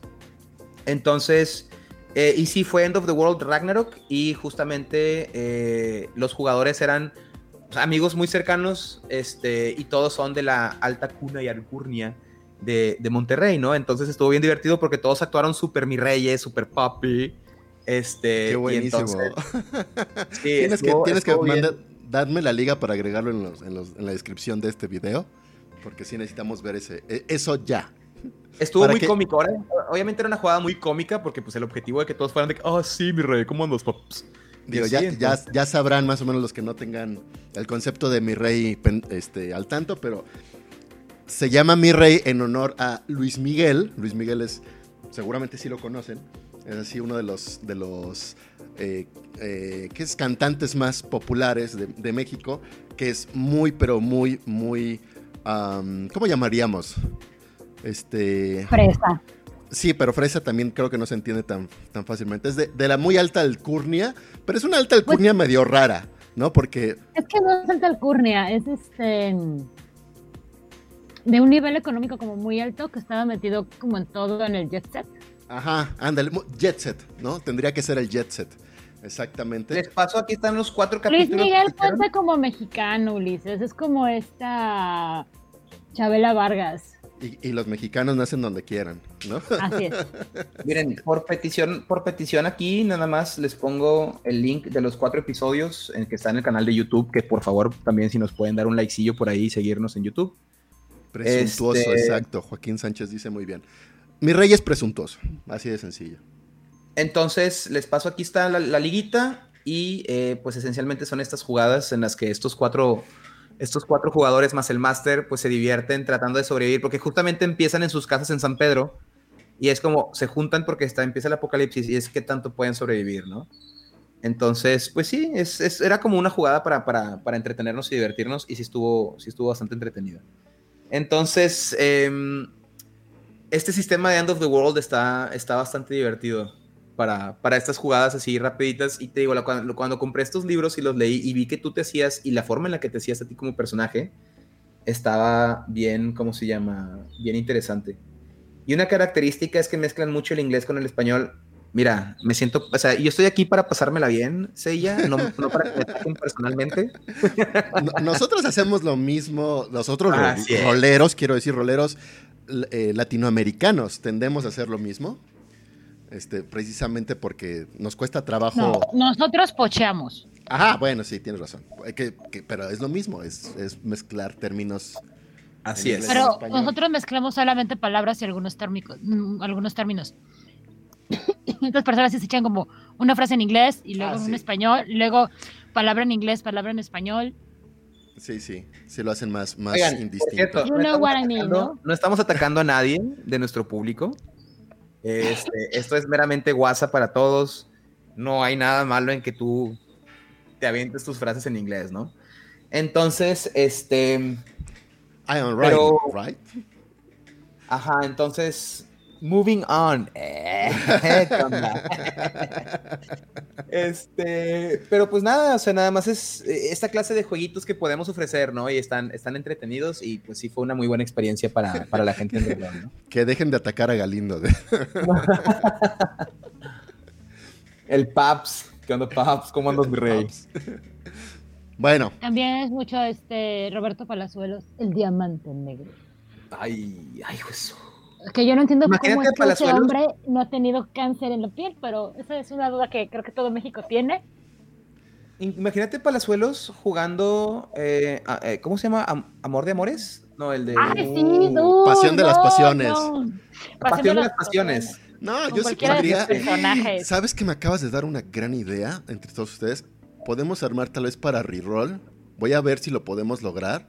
Porque sí tengo gente, sí tengo contactos que que han actrices y actores que probablemente estén en Televisa, estaría buenísimo integrarlos en, en, una sesión de Pasión de las pues Pasiones. Pues miren, no quiero spoilear mucho porque es un anuncio que vamos a hacer, pero tenemos en puertas una mesa eh, de, de, un sistema pues bastante interesante y traemos un elenco de, bueno, menos yo, traemos un elenco de, de gente muy VIP, ¿eh? O sea, de, de así como comentas tú. Entonces pronto estaremos sacando esta, esta, esta información al aire, ¿no? Entonces están, pues pura gente sigue que es súper conocida en los medios y yo. Entonces, este, va a estar bien, bien padre esta mesa. Lo único que puedo spoilear hasta ahorita es, eh, es narrada por Homero Ríos. Ah, Homero, Ríos, que es integrante de R-Roll, pues también es el creador de, eh, bueno, del cómic, por ejemplo, de Diablero, y eh, ha, publicado historias en heavy metal, etcétera, etcétera, en, la revista heavy metal. Entonces, sí es, es, pues es una persona con, con un muy buen bagaje, ¿no? De narrativo. Y los jugadores sí, pues yo quiero que, bueno, serán en el momento en que podamos liberar esta información, pues ya lo, lo haremos, lo haremos saber. Entonces, pero sí, Braimar, o sea, a mí tu idea esta de, de una mesa con puras actores y actrices jugando Pasión de las Pasiones. Estaría increíble. Y que todo el mundo se meta en su papel. O sea, estaría bien padre que todo el mundo fuera súper exagerado, ¿no? Ajá, sí, sí, porque además, o sea... O sea, lo normal. nosotros creemos de repente que, actores y actrices de, Televisa como que no son conscientes del tipo de programa que hacen. Sí lo son. También ellos se burlan mucho del tipo de programa que hacen. Entonces, seguramente van a agarrar la onda súper chido. Estaría increíble. y y, seguramente vamos a poder pasar un muy buen rato. Voy a, voy a tratar de armar una mesa. Sé que una persona en particular que tengo en mente estaría encantado de participar. Las otras que no conocen el rol porque se les hace muy ñoño, quizás no, pero, pero voy a ver si, si, si se animan. Sí, o sea, yo necesito un... ¿Qué estás haciendo besada en la lisiada? O sea, algo así. sí. Lo necesito, ¿no? ¡Mendoza! Este, tenía otra noticia otra es una noticia leve, en realidad no tiene tanto caso mencionarla, pero por ahí dije, vale la pena mencionarla. Eh, no sé si ustedes conocen el videojuego de Warframe, creo que sale por PlayStation. Pues sucede entre las noticias que alguien había querido hacer un Kickstarter, de hecho lo armó, un Kickstarter de un juego de rol basado en Warframe, pero no tenía la, licencia. Y este, digamos que lo que quería hacer era un, un, digamos, un tipo de juego de rol homenaje y, lo lanzó al Kickstarter ya teniendo algunas cosas armadas, pero lo canceló, a sí, lo canceló a las dos horas, no porque estuviera infringiendo ninguna, eh, ninguna violación a los derechos de autor, que era parte de nuestro tema de la semana pasada, sino porque la misma comunidad, sobre todo de gamers de videojuegos, y pues fanáticos del juego le justo empezaron a ser sumamente tóxicos al grado de que lo alteraron anímicamente y le causaron así ataques de, angustia, decirle que no podía hacer eso, que estaba robándose las cosas, que bueno, en fin, ¿no? O sea, una vez más, opinando en lo que no tienen que opinar al grado del acoso y más bien el cuate pues se arrepintió y bajó su proyecto, ¿no? Entonces ya no va a haber un juego de rol basado en Warframe por la toxicidad de, la misma comunidad. No, no creo que sea la comunidad rolera, creo que esto es más bien una comunidad de, de, gamers, de, gamers, de juegos. Y pero bueno, cosas así podemos encontrar seguido, ¿no? Que siempre queremos como opinar sobre lo que no, no sabemos. Me sorprende. sí, exacto. Mira, honestamente, yo no, no habría jugado el juego porque pues Warframe lo jugué brevemente, una semana creo menos, porque unos amigos me, me estuvieron muele y muele que lo jugara.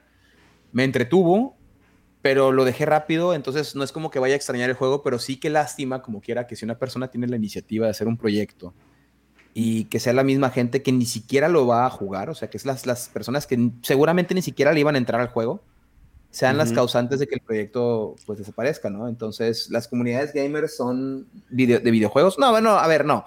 Las comunidades gamers con las que me he topado a lo largo de la vida, sea juegos de rol, sea juegos de cartas, sea videojuegos, suelen ser muy tóxicas, pero bueno, esa es mi experiencia. Sí, más bien, yo creo que hay, no son, bueno, quién sabe si sea una mayoría tóxica, pero eh, ese, ese pequeño, gran porcentaje de toxicidad, en realidad lo, lo, lo pesado es que es muy, uh, ¿cómo le llamo? Muy ruidoso, ¿no? O sea, es, muy vocal, demasiado vocal, ¿no?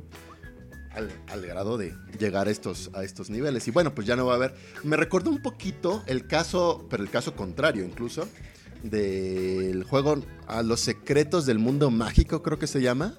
Que este es un juego de Fate, que creo que ya hemos hablado de él, creado en España, que, estaba, que está basado en, en Harry Potter y mm. es completamente gratuito, eso sí. Pero chequen ese libro, está hermosísimo. Y, así, sin, sin, sin reserva alguna, dice: Esto está basado en Harry Potter. No está pagando ninguna licencia, no se está vendiendo por lo mismo, pero se está distribuyendo gratuitamente. Y chequenlo, es una belleza de, de, juego hecho por fans para fans de, del, digamos, del, del contenido original, ¿no? No sé si lo le han echado un ojo a ese juego. Déjenme confirmar si se llama. Los secretos. Sí, eh, no, véanlo. Los secretos del mundo mágico.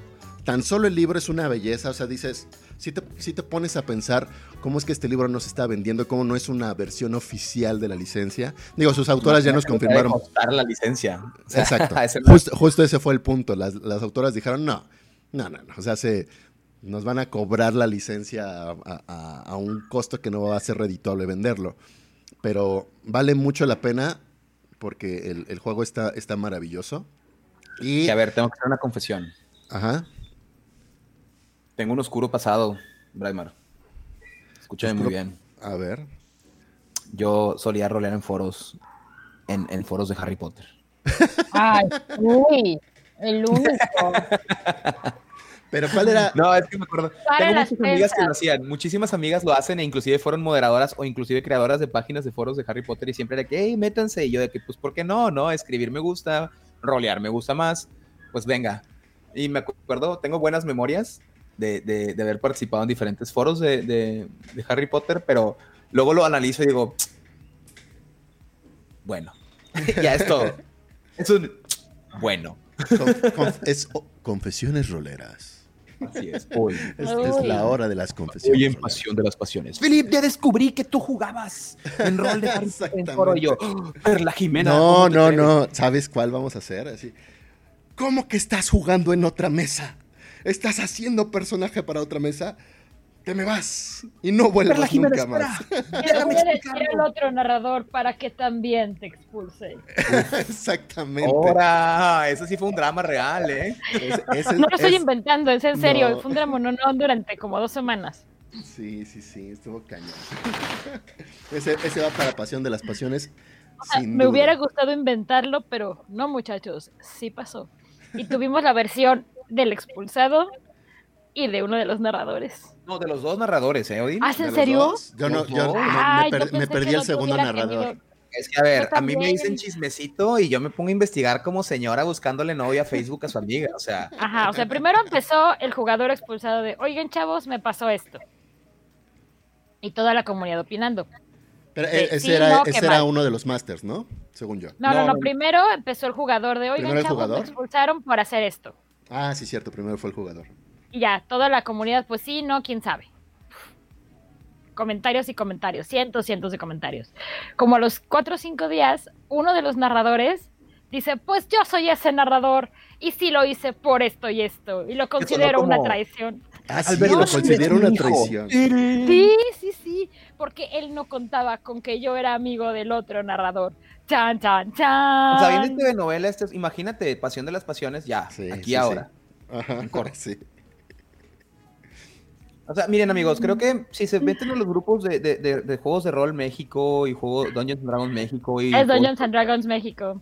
En, sí, pero en todos estos grupos voy, es, eh, no, no necesitas ver novelas, ¿eh? O sea, siempre hay drama. De hecho, estuvo padre. A principio de año le cambiaron el nombre a Calabozos y Dragones. Era Dungeons and Dragons and Drama México. And Drama. Sí, exacto. Y se hizo todo un drama al respecto. ¿Cómo que le cambiaron el nombre? Y se volvió otro drama. No se drama. Y se volvió otro drama cuando le quitaron el drama. Es que sí, yo o sea, a favor del drama. Yo, la verdad, me brinco todos esos, los leo ávidamente, por supuesto, pero no comento en ninguno de ellos. Eh, yo nada más comparto cosas chistosas o noticias y mi, hasta ahí se limita mi participación en estos grupos. De tanto en tanto, cuando veo una pregunta legítima de alguien al que no le he respondido, le respondo, si son dudas así. Porque, a ver, también, eso de, oigan amigos, no entendí esto, ¿cómo se, cómo, cómo se aplica? Ay, pues lo puedes leer en el libro. Es como, vato, te tomaste más tiempo, o sea, el mismo tiempo que te tomaste en, en hacer tu comentario sardónico y sarcástico, era el tiempo que te tomaba en responderle la pregunta que te hizo amablemente esta persona, ¿no? Entonces, no seamos así, amigos, no seamos así. O sea, sí está bien que haya que leer, pero... Si o al menos di la página, ¿no? Si, oye, tu duda te, la, te queda más clara en tal página de tal manual y si no te queda clara la reacción, yo te explico. Ajá. Porque a veces no sabes en dónde está lo que estás buscando. A lo mejor lo jugaste una vez y no te acuerdas. Y sabes que en la mesa no sé qué, yo me acuerdo que aplicaron esta regla y alguien te dice, no, pues está en tal lugar. Ah, ok, muchas gracias. No pasa nada, o sea, al final de cuentas, desconocemos el contexto de quien viene, como dices tú. Puede ser inclusive, por ejemplo, nada más tengo el libro en inglés y se me dificulta el inglés y no entiendo en particular esta regla, ¿no?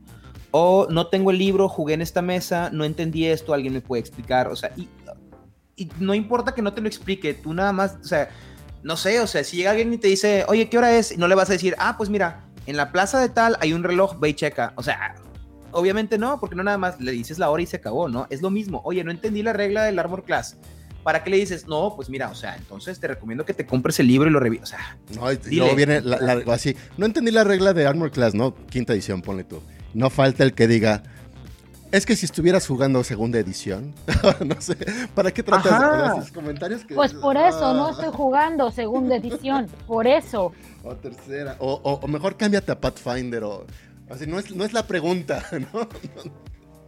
Entonces, bueno, nos estamos yendo por otra tangente, pero el punto es que estos, estos canales, estos grupos, tienen gente muy capaz. He encontrado muy buenas conversaciones. De hecho, por ejemplo, chica, ah, por cierto, a, todos los que nos escuchan, eh, si alguna vez quieres eh, ver drama de calidad, ve cualquier conversación en la que platique Braimar. O sea, cuando Braimar aporta algo en el grupo, o sea, o le contesta a alguien, es porque se va a armar, se va a armar un pedo. Lo, se los digo porque lo veo. Y no has estado en los que estoy yo. te creo, te creo. ¿Sabes por qué me contestan más feo? ¿Por qué? ¿Por qué crees? Vamos, vamos, vamos, Filip. porque tú, tú también contestas feo, no digas que no, no digas que no. No, porque soy mujer. Ah, no. A ver, eso ya es otro tema que también es muy delicado, ¿eh? bueno, no es delicado. No es un tema delicado. Pero, sí, por eso. O sea, yo te puedo asegurar que si Braymar y yo ponemos lo mismo así como copy-pesteado, a mí me ha tocado. A mí me van a tratar más gacho. Sí, a mí me ha tocado, ahí sí lo, debo admitir.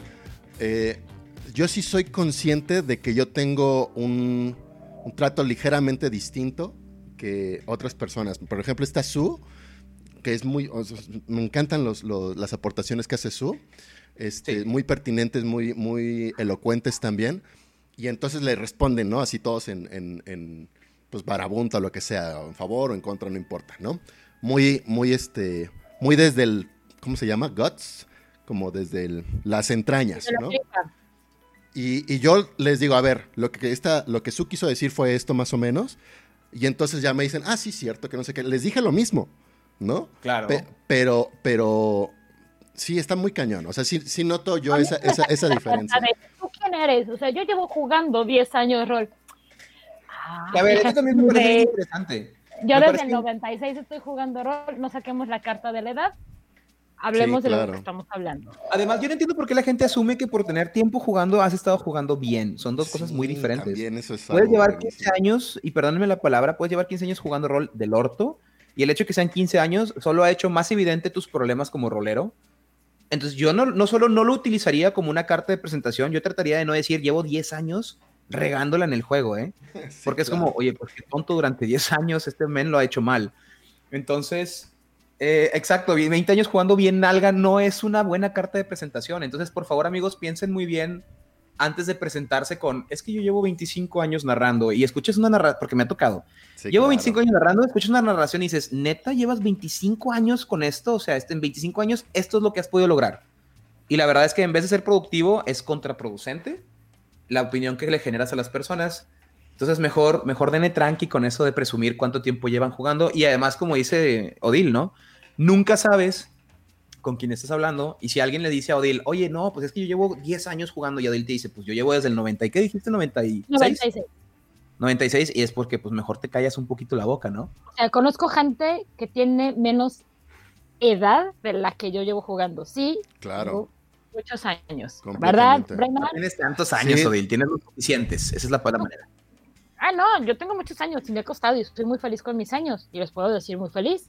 No los tapo, no los voy a decir ahorita, ¿verdad? Yo no, bueno, mi edad, mi edad es, y conozco a Odil desde la prepa, entonces. y tú eres mayor que yo. Sí. Uh, cantándola, ¿eh? Sí, pero. Qué, innecesario, necesario, comentarlo, dile. Violencia, violencia, innecesaria, sí, pero. Ajá, este, exacto.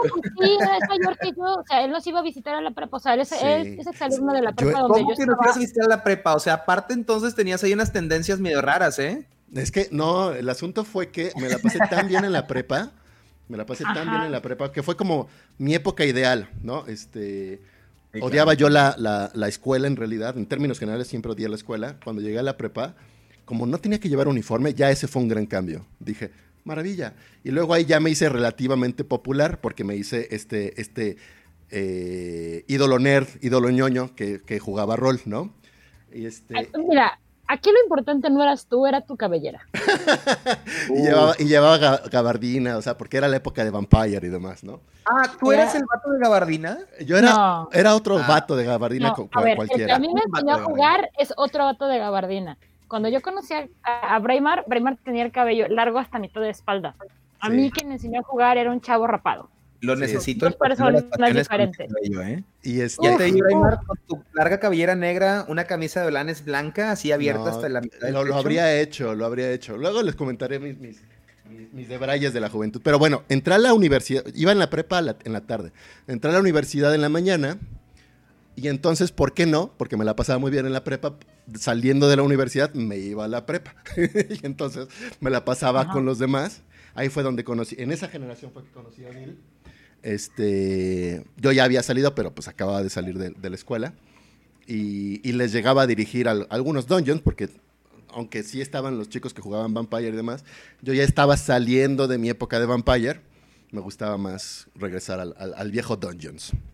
Pero aparte jugabas, jugábamos segunda edición, mi rey. Segunda. Porque toda edición en esa época. Tercera. La tercera salió hasta el 2000. Sí, sí, tendría que haber sido segunda. Bueno, en realidad creo que hice un sistema propio para no, no, como a muchos les estaba enseñando, creo que no, no, no estábamos jugando con el... Ah, no, creo que sí, pero era básico, ni siquiera segunda edición, era básico. Ya me Estoy viendo comentarios como, por ejemplo, Roquita Sauria, tu némesis en cuestión de pronunciación de su nombre, ¿vale? por cierto. De Roquita Sauria y también de Seiya, que aparentemente son, eh, nos ven personas pues más jóvenes que el promedio, ¿no? Entonces, un saludo para ustedes. La verdad es que se están metiendo en un hobby de lujo, ¿no? Y justamente es lo que tratamos de decir, no se dejen ni intimidar ni menospreciar por personas que presumen de su edad o su experiencia como una herramienta para ser mejores en los juegos. De, hecho, en términos... En términos generales, yo desconfiaré de cualquier persona que quiera acreditar de cualquier manera su, su, manera de jugar rol, ¿no? Ya sea por edad, ya sea por gente que está con la que está jugando este, la certificación es, completamente irreal. O sea, ya podría hablar de otro tema de las certificaciones o sea, en había certificaciones. Wizard of the Coast, allá por esos años, sí te podía certificar como narrador. Pero es nada. claro. Pero no significa nada. Es que ese, es mi, ese, es mi, problema con las certificaciones, incluido una licenciatura, de verdad, o un doctorado, lo que es, no significa nada. Es solo que cumpliste con algunos requisitos, pero esos requisitos no significa que el juego te vaya a gustar. Bueno, en el caso de juego de rol. Ya tienes nuevo nombre, Braimar. Super Saiyan Braimar. Super Saiyan Super Saiyan Braimar. Sí. Wow. Pero la cosa es que le están diciendo que era como que tu melena era de Super Saiyajin. No, muchachos, no, No. era de Super Saiyajin. Era, era, era negra, cabello chino, súper bien peinado. No sé cuántas horas tardabas en el baño peinándose esa melena, Ah. pero si eran muchas. Eran muchas. Eran brutal, ¿eh? Eh, no, no, no, no, no. No, no, no, es que el pe- tiene el pelo chino. Entonces, sí me gustaba mucho mi pelo cabello bien peinado, sí es una, sí, sí, sí merece mucho tiempo. La gente que tiene el pelo chino no me va a dejar mentir. No es como que te pasaste el cepillo y ya, porque si no se esponja. Tienes Me que peinarlo peinaba de tres cierta veces manera. en el baño. Sí, era A ver, peinada antes de echar champú, peinada mientras estaba con el champú, peinada cuando estaba con el acondicionador. Yo no puedo decir nada porque yo también tuve el pelo largo hasta la mitad de la espalda en la prepa porque era súper, abro y cierro comillas, metalero. Pero espera, em, abre- respondiendo una pregunta de Gabriel Lopeza. Perdón no respondo, no respondo todas las preguntas. Pero hay Pero dice, eh, ¿creen que podamos hacer una escuela de masters? Híjole, Gabriel. Mira, mm, estoy seguro que con las certificaciones y con el personal adecuado, claro que podrías. No lo llamaría una escuela de masters, lo llamaría una escuela de creación literaria. Ya existen ese tipo de escuelas, ¿no? Este, si estudias la carrera de letras, por ejemplo, pues probablemente es lo más cercano a una carrera como máster y eso no te va bien. O teatro, con la, o teatro con la especialización de director. Ajá, entonces sí que existen. Pero una escuela de masters tal cual como te voy a enseñar a masterear un juego se me hace muy difícil porque es una manera, o sea, es muy arbitrario lo que dices, ¿no? En el sentido de, no hay, ya lo, y lo hemos tocado en muchas ocasiones, yo no creo que hayan maneras correctas de ser narrador, ¿no? O sea, no hay una, no hay una manera específica de ser buen máster, ¿no? Yo Ahí- voy a parafrasear a, a Neil Gaiman aquí. A narrar se aprende narrando. Pero aquí Ajá. voy a, voy a hacer un, un- un- un paréntesis o bueno, un comentario paralelo a lo que ustedes dicen. Yo creo que escuelas se pueden hacer como siempre se han hecho escuelas, pero entendamos lo que es una escuela. O sea, una escuela simplemente es como un conjunto de protocolos que igual que la certificación solo ven ciertos puntos, pero no significa la totalidad de un espectro, ni necesariamente habla de que satisfaga las necesidades que cada quien tenga en lo más mínimo. Entonces, podríamos hacer quizás una escuela de mastereo de dungeons, por ejemplo, decir, por decirlo por el juego, o mastereo eh, dramático de bleeding de jugador, personaje, no sé. Pero serían esquemas particulares y una vez más estaríamos como orientando a un estilo de juego. Sí se podría hacer, por supuesto, pero ese estilo de juego no necesariamente en un juego de rol que es muy ambiguo, muy, no ambiguo, sino muy versátil, que igual no es para todos. Entonces, yo estaría muy en contra de la idea de hacer una escuela solo por el hecho de que el generarla parece que excluiría otras cosas y otras Así maneras es. válidas de, de- de llevarlo a cabo, ¿no? Y Me gusta lo que dice es- Gabriel, de hecho. Me dice Gabriel, yo creo que se podrían hacer talleres de trabajo, eso sí. O sea, puede Ajá. ser. De hecho, Reroll ha ofrecido talleres por personas que tienen certificaciones especiales, ¿sí? De ciertas cosas. Por ejemplo. Hablando de certificaciones, Ajá, o sea, me refiero a, pero se van a una cosa breve específica. Por ejemplo, un taller de creación literaria por parte de Homero Ríos que da, él es profesor en la universidad de, ¿cómo se llama? Bueno, no tengo por qué estar ahí, pero es es una profesor. universidad de acá del norte. ¿Uni- Ajá, y Universidad además- del Rol. No, no, no, no, no. Una universidad, me refiero a una universidad, universidad establecida, pues, Ya. aquí física y todo.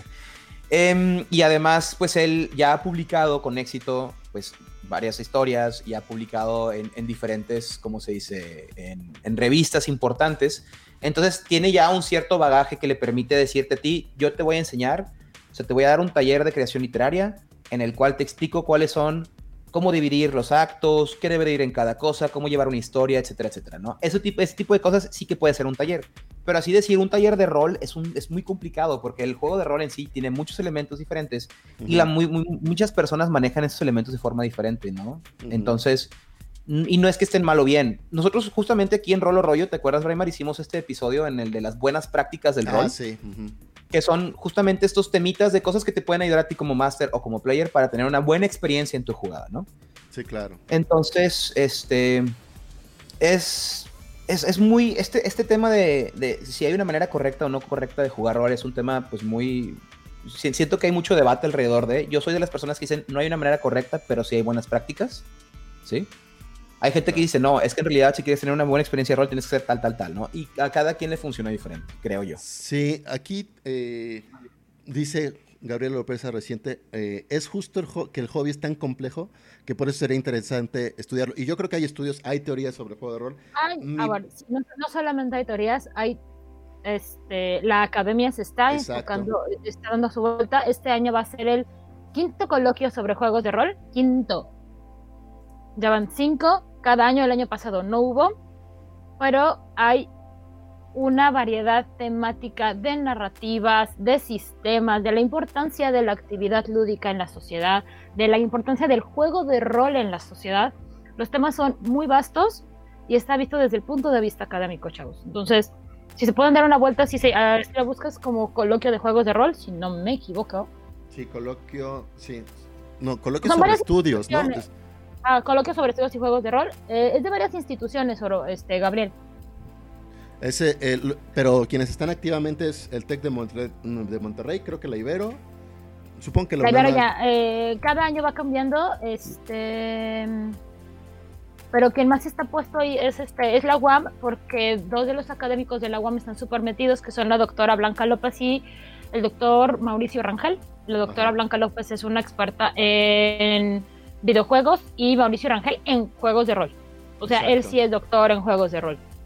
Pues miren, es justamente, esto es lo que se provoca cada vez que alguien comenta justamente este tipo de temas de, de que si se podría hacer un, un, así como una escuela de, de masters o, un, o cursos de masters, ¿no? O sea, hay, hay tanta información y hay tanto desconocimiento al mismo tiempo de esta clase de cosas en respecto de quién debería hacer qué y cómo se podría estudiar y cuál es el enfoque y en dónde hacerlo, que es bien complicado, ¿no? Entonces, yo sí estoy totalmente a favor de talleres y como dices tú, ¿no? ¿Qué importa la certificación siempre y cuando salgas satisfecho y hayas aprendido algo?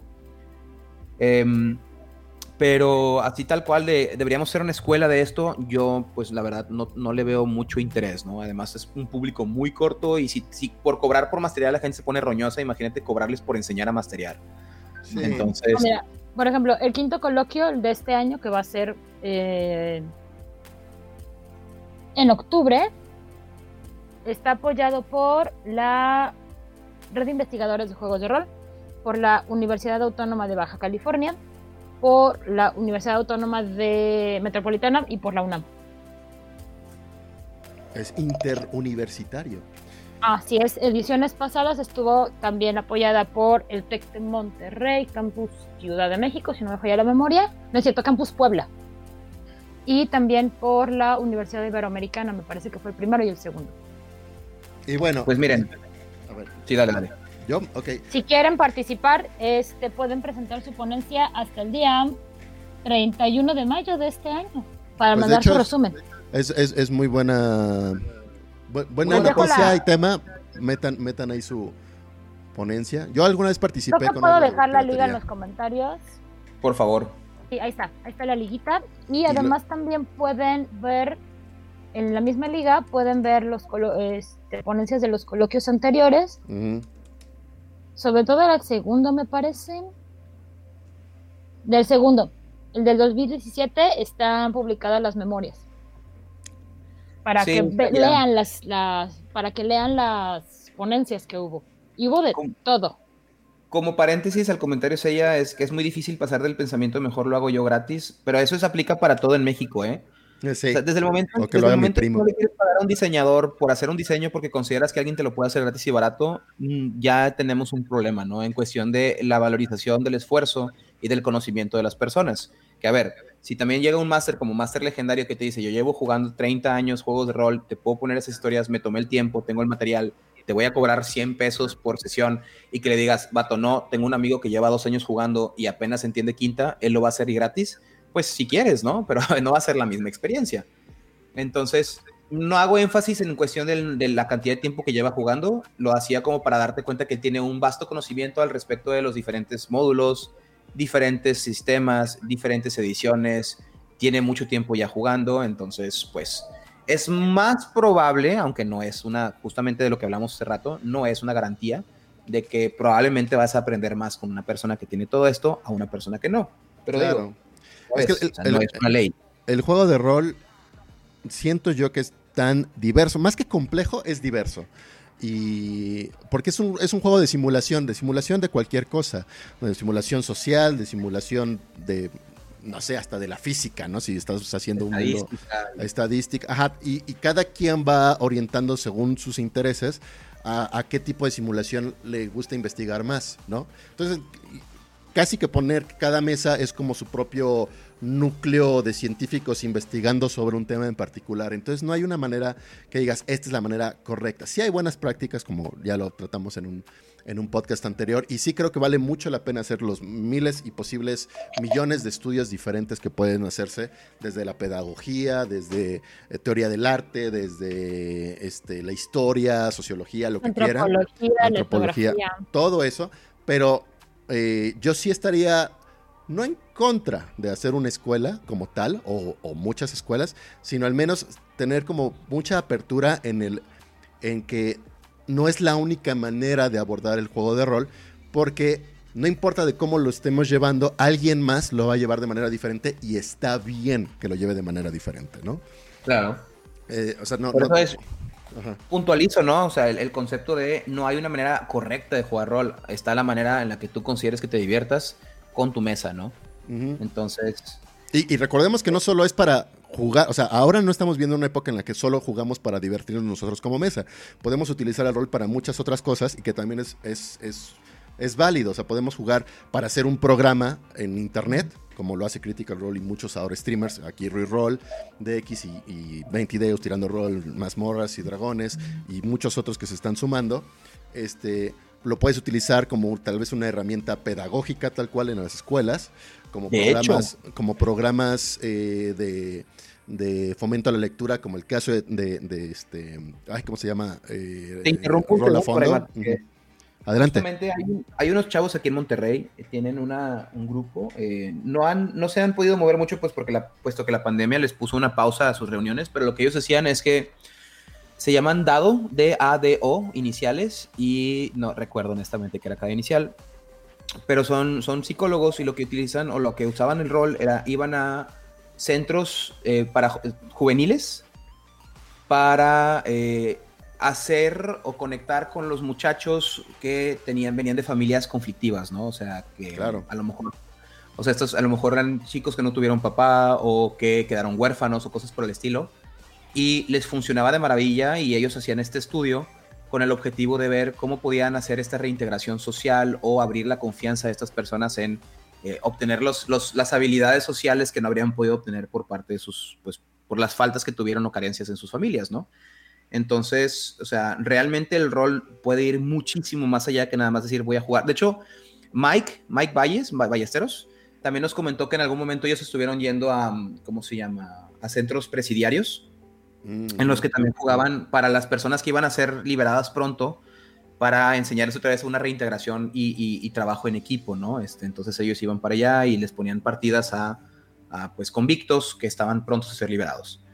Entonces, em, creo que como dices tú, o sea, el, y es una de las razones por las que a mí me encanta y me, o sea, amo el rol, ¿no? Es más allá que un, simple pequeño juego, es una herramienta en la que tú le puedes dar una orientación muy diversa, lo que estás tratando de lograr, y que honestamente bien aplicado puede ser una de las mejores experiencias que tengas pues en tu vida, ¿no? Claro, completamente de acuerdo. No puedo sumar más a eso. Creo que es un buen momento también de ir cerrando ya nuestro nuestra plática, ¿eh? nuestro coffee talk es que hacemos tema de cualquier cosa, ya me estoy dando cuenta, ¿eh? eso sí somos terribles. Oh, es el rol, el rol de que hablar, ¿eh? Así es. Entonces, eh, pues comentarios finales. ¿Tenemos pregunta para esta ocasión, Phil? Ya, es que abarcamos muchos temas, pero. A ver, ¿crees? Yo sí tengo una pregunta. Ok. Ah, ¿Crees que el rol haya influido positivamente en tu vida como una herramienta para conocer personas? ¿Para conocer personas? Pues para, como una herramienta positiva en tu vida. Ah, seguro, sí, rol, super rol. Rol. Rol. Totalmente rol. Sí, completamente. también, negativas, ¿eh? Pero, pero. Claro. Pero principalmente positivas. Pero negativas por la gente que se interactúa en ellas, ¿eh? No, negativas por el juego de rol en sí. Eh, no, no, independientemente de la gente con la que interactúas. O sea, eh, digo, es, es, algo ajeno al rol, pero, pero que se manifiesta a través del rol, que son cosas que uno trae, ¿no? O sea, es como como cualquier cosa, o sea, el alcohol no es por sí mismo malo, pero si abusas de él, si llegas a, a, situaciones más bien lamentables, ¿no? Entonces llegas a una adicción rolera, si, si dejas la escuela, eh, o la descuidas en todo caso, este, sí te puedes juntar con, con, gente que quizás no vale tanto la pena juntarte, ¿no? Pero me recordaste mis tiempos de prepa donde reprobé varias materias porque yo publiqué un juego de rol, ¿eh? Publicamos un juego de rol, amigos, y yo hace ya muchos años. Es un juego terrible, no lo compren. Em, se llamaba Factory, la Genova, la Genova no, No es ah. terrible, muy divertido. No, no es terrible, pero se ve que es trabajo amateur de gente que no sabía lo que estaba haciendo. ¿Cuándo lo hiciste? Híjole. Como 10 años, yo creo, ¿no? Más. No sé. Fácilmente hace como unos 12 años lo publicamos y hasta eso fuimos a diferentes estados, a convenciones. Sí, yo recuerdo el nombre pero no, no, no ubico muy bien. Y, es, lo recuerdo y tengo o sea, memorias muy gratas, pero lo leo ahora y digo que, ¿qué, es esto? O sea, pero la verdad es que sí, sí, sí veo a qué te refieres. A mí sí me hizo, me costó varias materias porque yo juraba y perjuraba que este libro que estábamos publicando era lo que yo, era mi prioridad en ese momento, ¿no? Sí, claro. Pero sí, publiqué un libro, amigos, publiqué un libro de rol, hooray. el, caso de Medardo, el, caso más fuerte que yo he visto es el que me expuso Medardo. Chequen si no han visto el video de Tierra de Quimeras. O sea, él, abandonó casi toda la vida por jugar rol. Yo jugaba, no jugaba en su mesa, pero, pero coincidíamos mucho porque jugábamos en, casa de, Oval. Este, Las dos leyendas del rol de la Ciudad de México. Sí, completamente. Y sí, Medardo abandonó todo por el rol. Y digo, ese abandono medio extraño, porque la veía, lo veías con todo el talento del mundo jugando rol y, lo construía definitivamente, aunque pareciera que no, pero arriesgó incluso su salud, muy cañón, por estar jugando rol, ¿no? Entonces, e, está interesante, chequen el, el micro documental que hicimos de Tierra de Quimeras, ahí expone un poquito ese caso. En el mío, lo más que ocurrió fue igual abandono de, de algunas clases, de materias, sí, quizás juntarme con ciertas muy pocas, muy pocas personas que quizás no tendría tanto caso haberme juntado con ellas, pero súper contadas en realidad, ¿eh? Y este, que también está bien porque eso te pasa en la vida, ¿no? Conoces personas que de repente ya tienen su función en algún momento y después dices, creo que superé esta etapa de mi vida, vamos a otra y ya, todo súper bien, ¿no? Es parte del crecimiento. Este, Odil, Oigan, que... cierre porque yo sí tengo que conectarme con mis alumnos pronto, ¿eh? Ya, hoy sí es cierto. Odil, es que la verdad está súper interesante. me No, no, hay que cerrar también, porque pues seguramente la gente tiene cosas que hacer en sus vidas. Sí, completamente. Odil, cierra con algo y ya nos vamos. Híjole, voy a hacer mi comercialote y no me importa así descaradamente. Adelante. Hoy en la noche voy a tener una transmisión eh, de Hombre Lobo el Apocalipsis con el tema de los caminantes del cristal. Uf. De Nación Garú México, todos los lunes a las 9 de la noche. Ya empezamos a hablar de las. Um, ay, ibas a decir tradiciones. Bien, Liliana, muy bien. Se nota que es la bien temprano por la mañana para ti. bueno, ¿pero hoy empiezas? no, no, no, ya llevamos, este, no, ya llevamos varias. Ah, ya, o sea, hoy, ya empezamos a hablar de, de las tribus bueno, no, empezamos la semana pasada. Avísame cuando hablen de los Stargazers, por favor. Y que nos compartas link. Este, los, si los, Si nos puedes compartir link para ponerlo en la descripción en un rato más, adelante. Sí, yo también con me mucho gusto. Yo también me viento de la anuncio. Eh, estamos por concluir las, las diferentes mesas. Bueno, ya estamos a mediados de marzo, entonces quedan todavía las mesas de mujeres, o sea, por parte de Girl Power en Reroll. Este miércoles tenemos la mesa de Call of Cthulhu con la Master justamente Pita. Y nos queda todavía la sesión de Silent Hill y la sesión de Changeling. Entonces, eh, para que nos echen una mirada o les echen a ellas una mirada. Y el siguiente mes ya tenemos también toda la programación con unos, ¿cómo se llama? Episodios buenísimos. En los que de hecho, Braimar, pues tú participas con nosotros en otra de las jugadas y esta vez yo soy jugador con, contigo, ¿no? Exacto. Bueno, hay por ahí varias jugadas programadas. Así es. Pero si estoy emocionado por esta, vamos a jugar Crash Pandas el siguiente mes. Entonces, yo ya me, hice mi tlacuachito dramático. Eh, ¿Cómo se llama? Ah, estas personas que fingen tener un montón de enfermedades. Ah, hipocondreco. hipocondriaco, entonces yo ya estoy listo. Está muy bien. Bueno, pues ya no, no dilatemos más este cierre. Ya estamos perdiendo la mayoría de, la audiencia. Está bien, los dejamos en paz. Eh, gracias por participar en el chat. Gracias por escucharnos online o offline. Este, y bueno, pues nos estaremos viendo la próxima semana en un programa más de Rol o Rollo, su podcast para jugadores eh, de actualidad. Hasta pronto. Bye. Bye.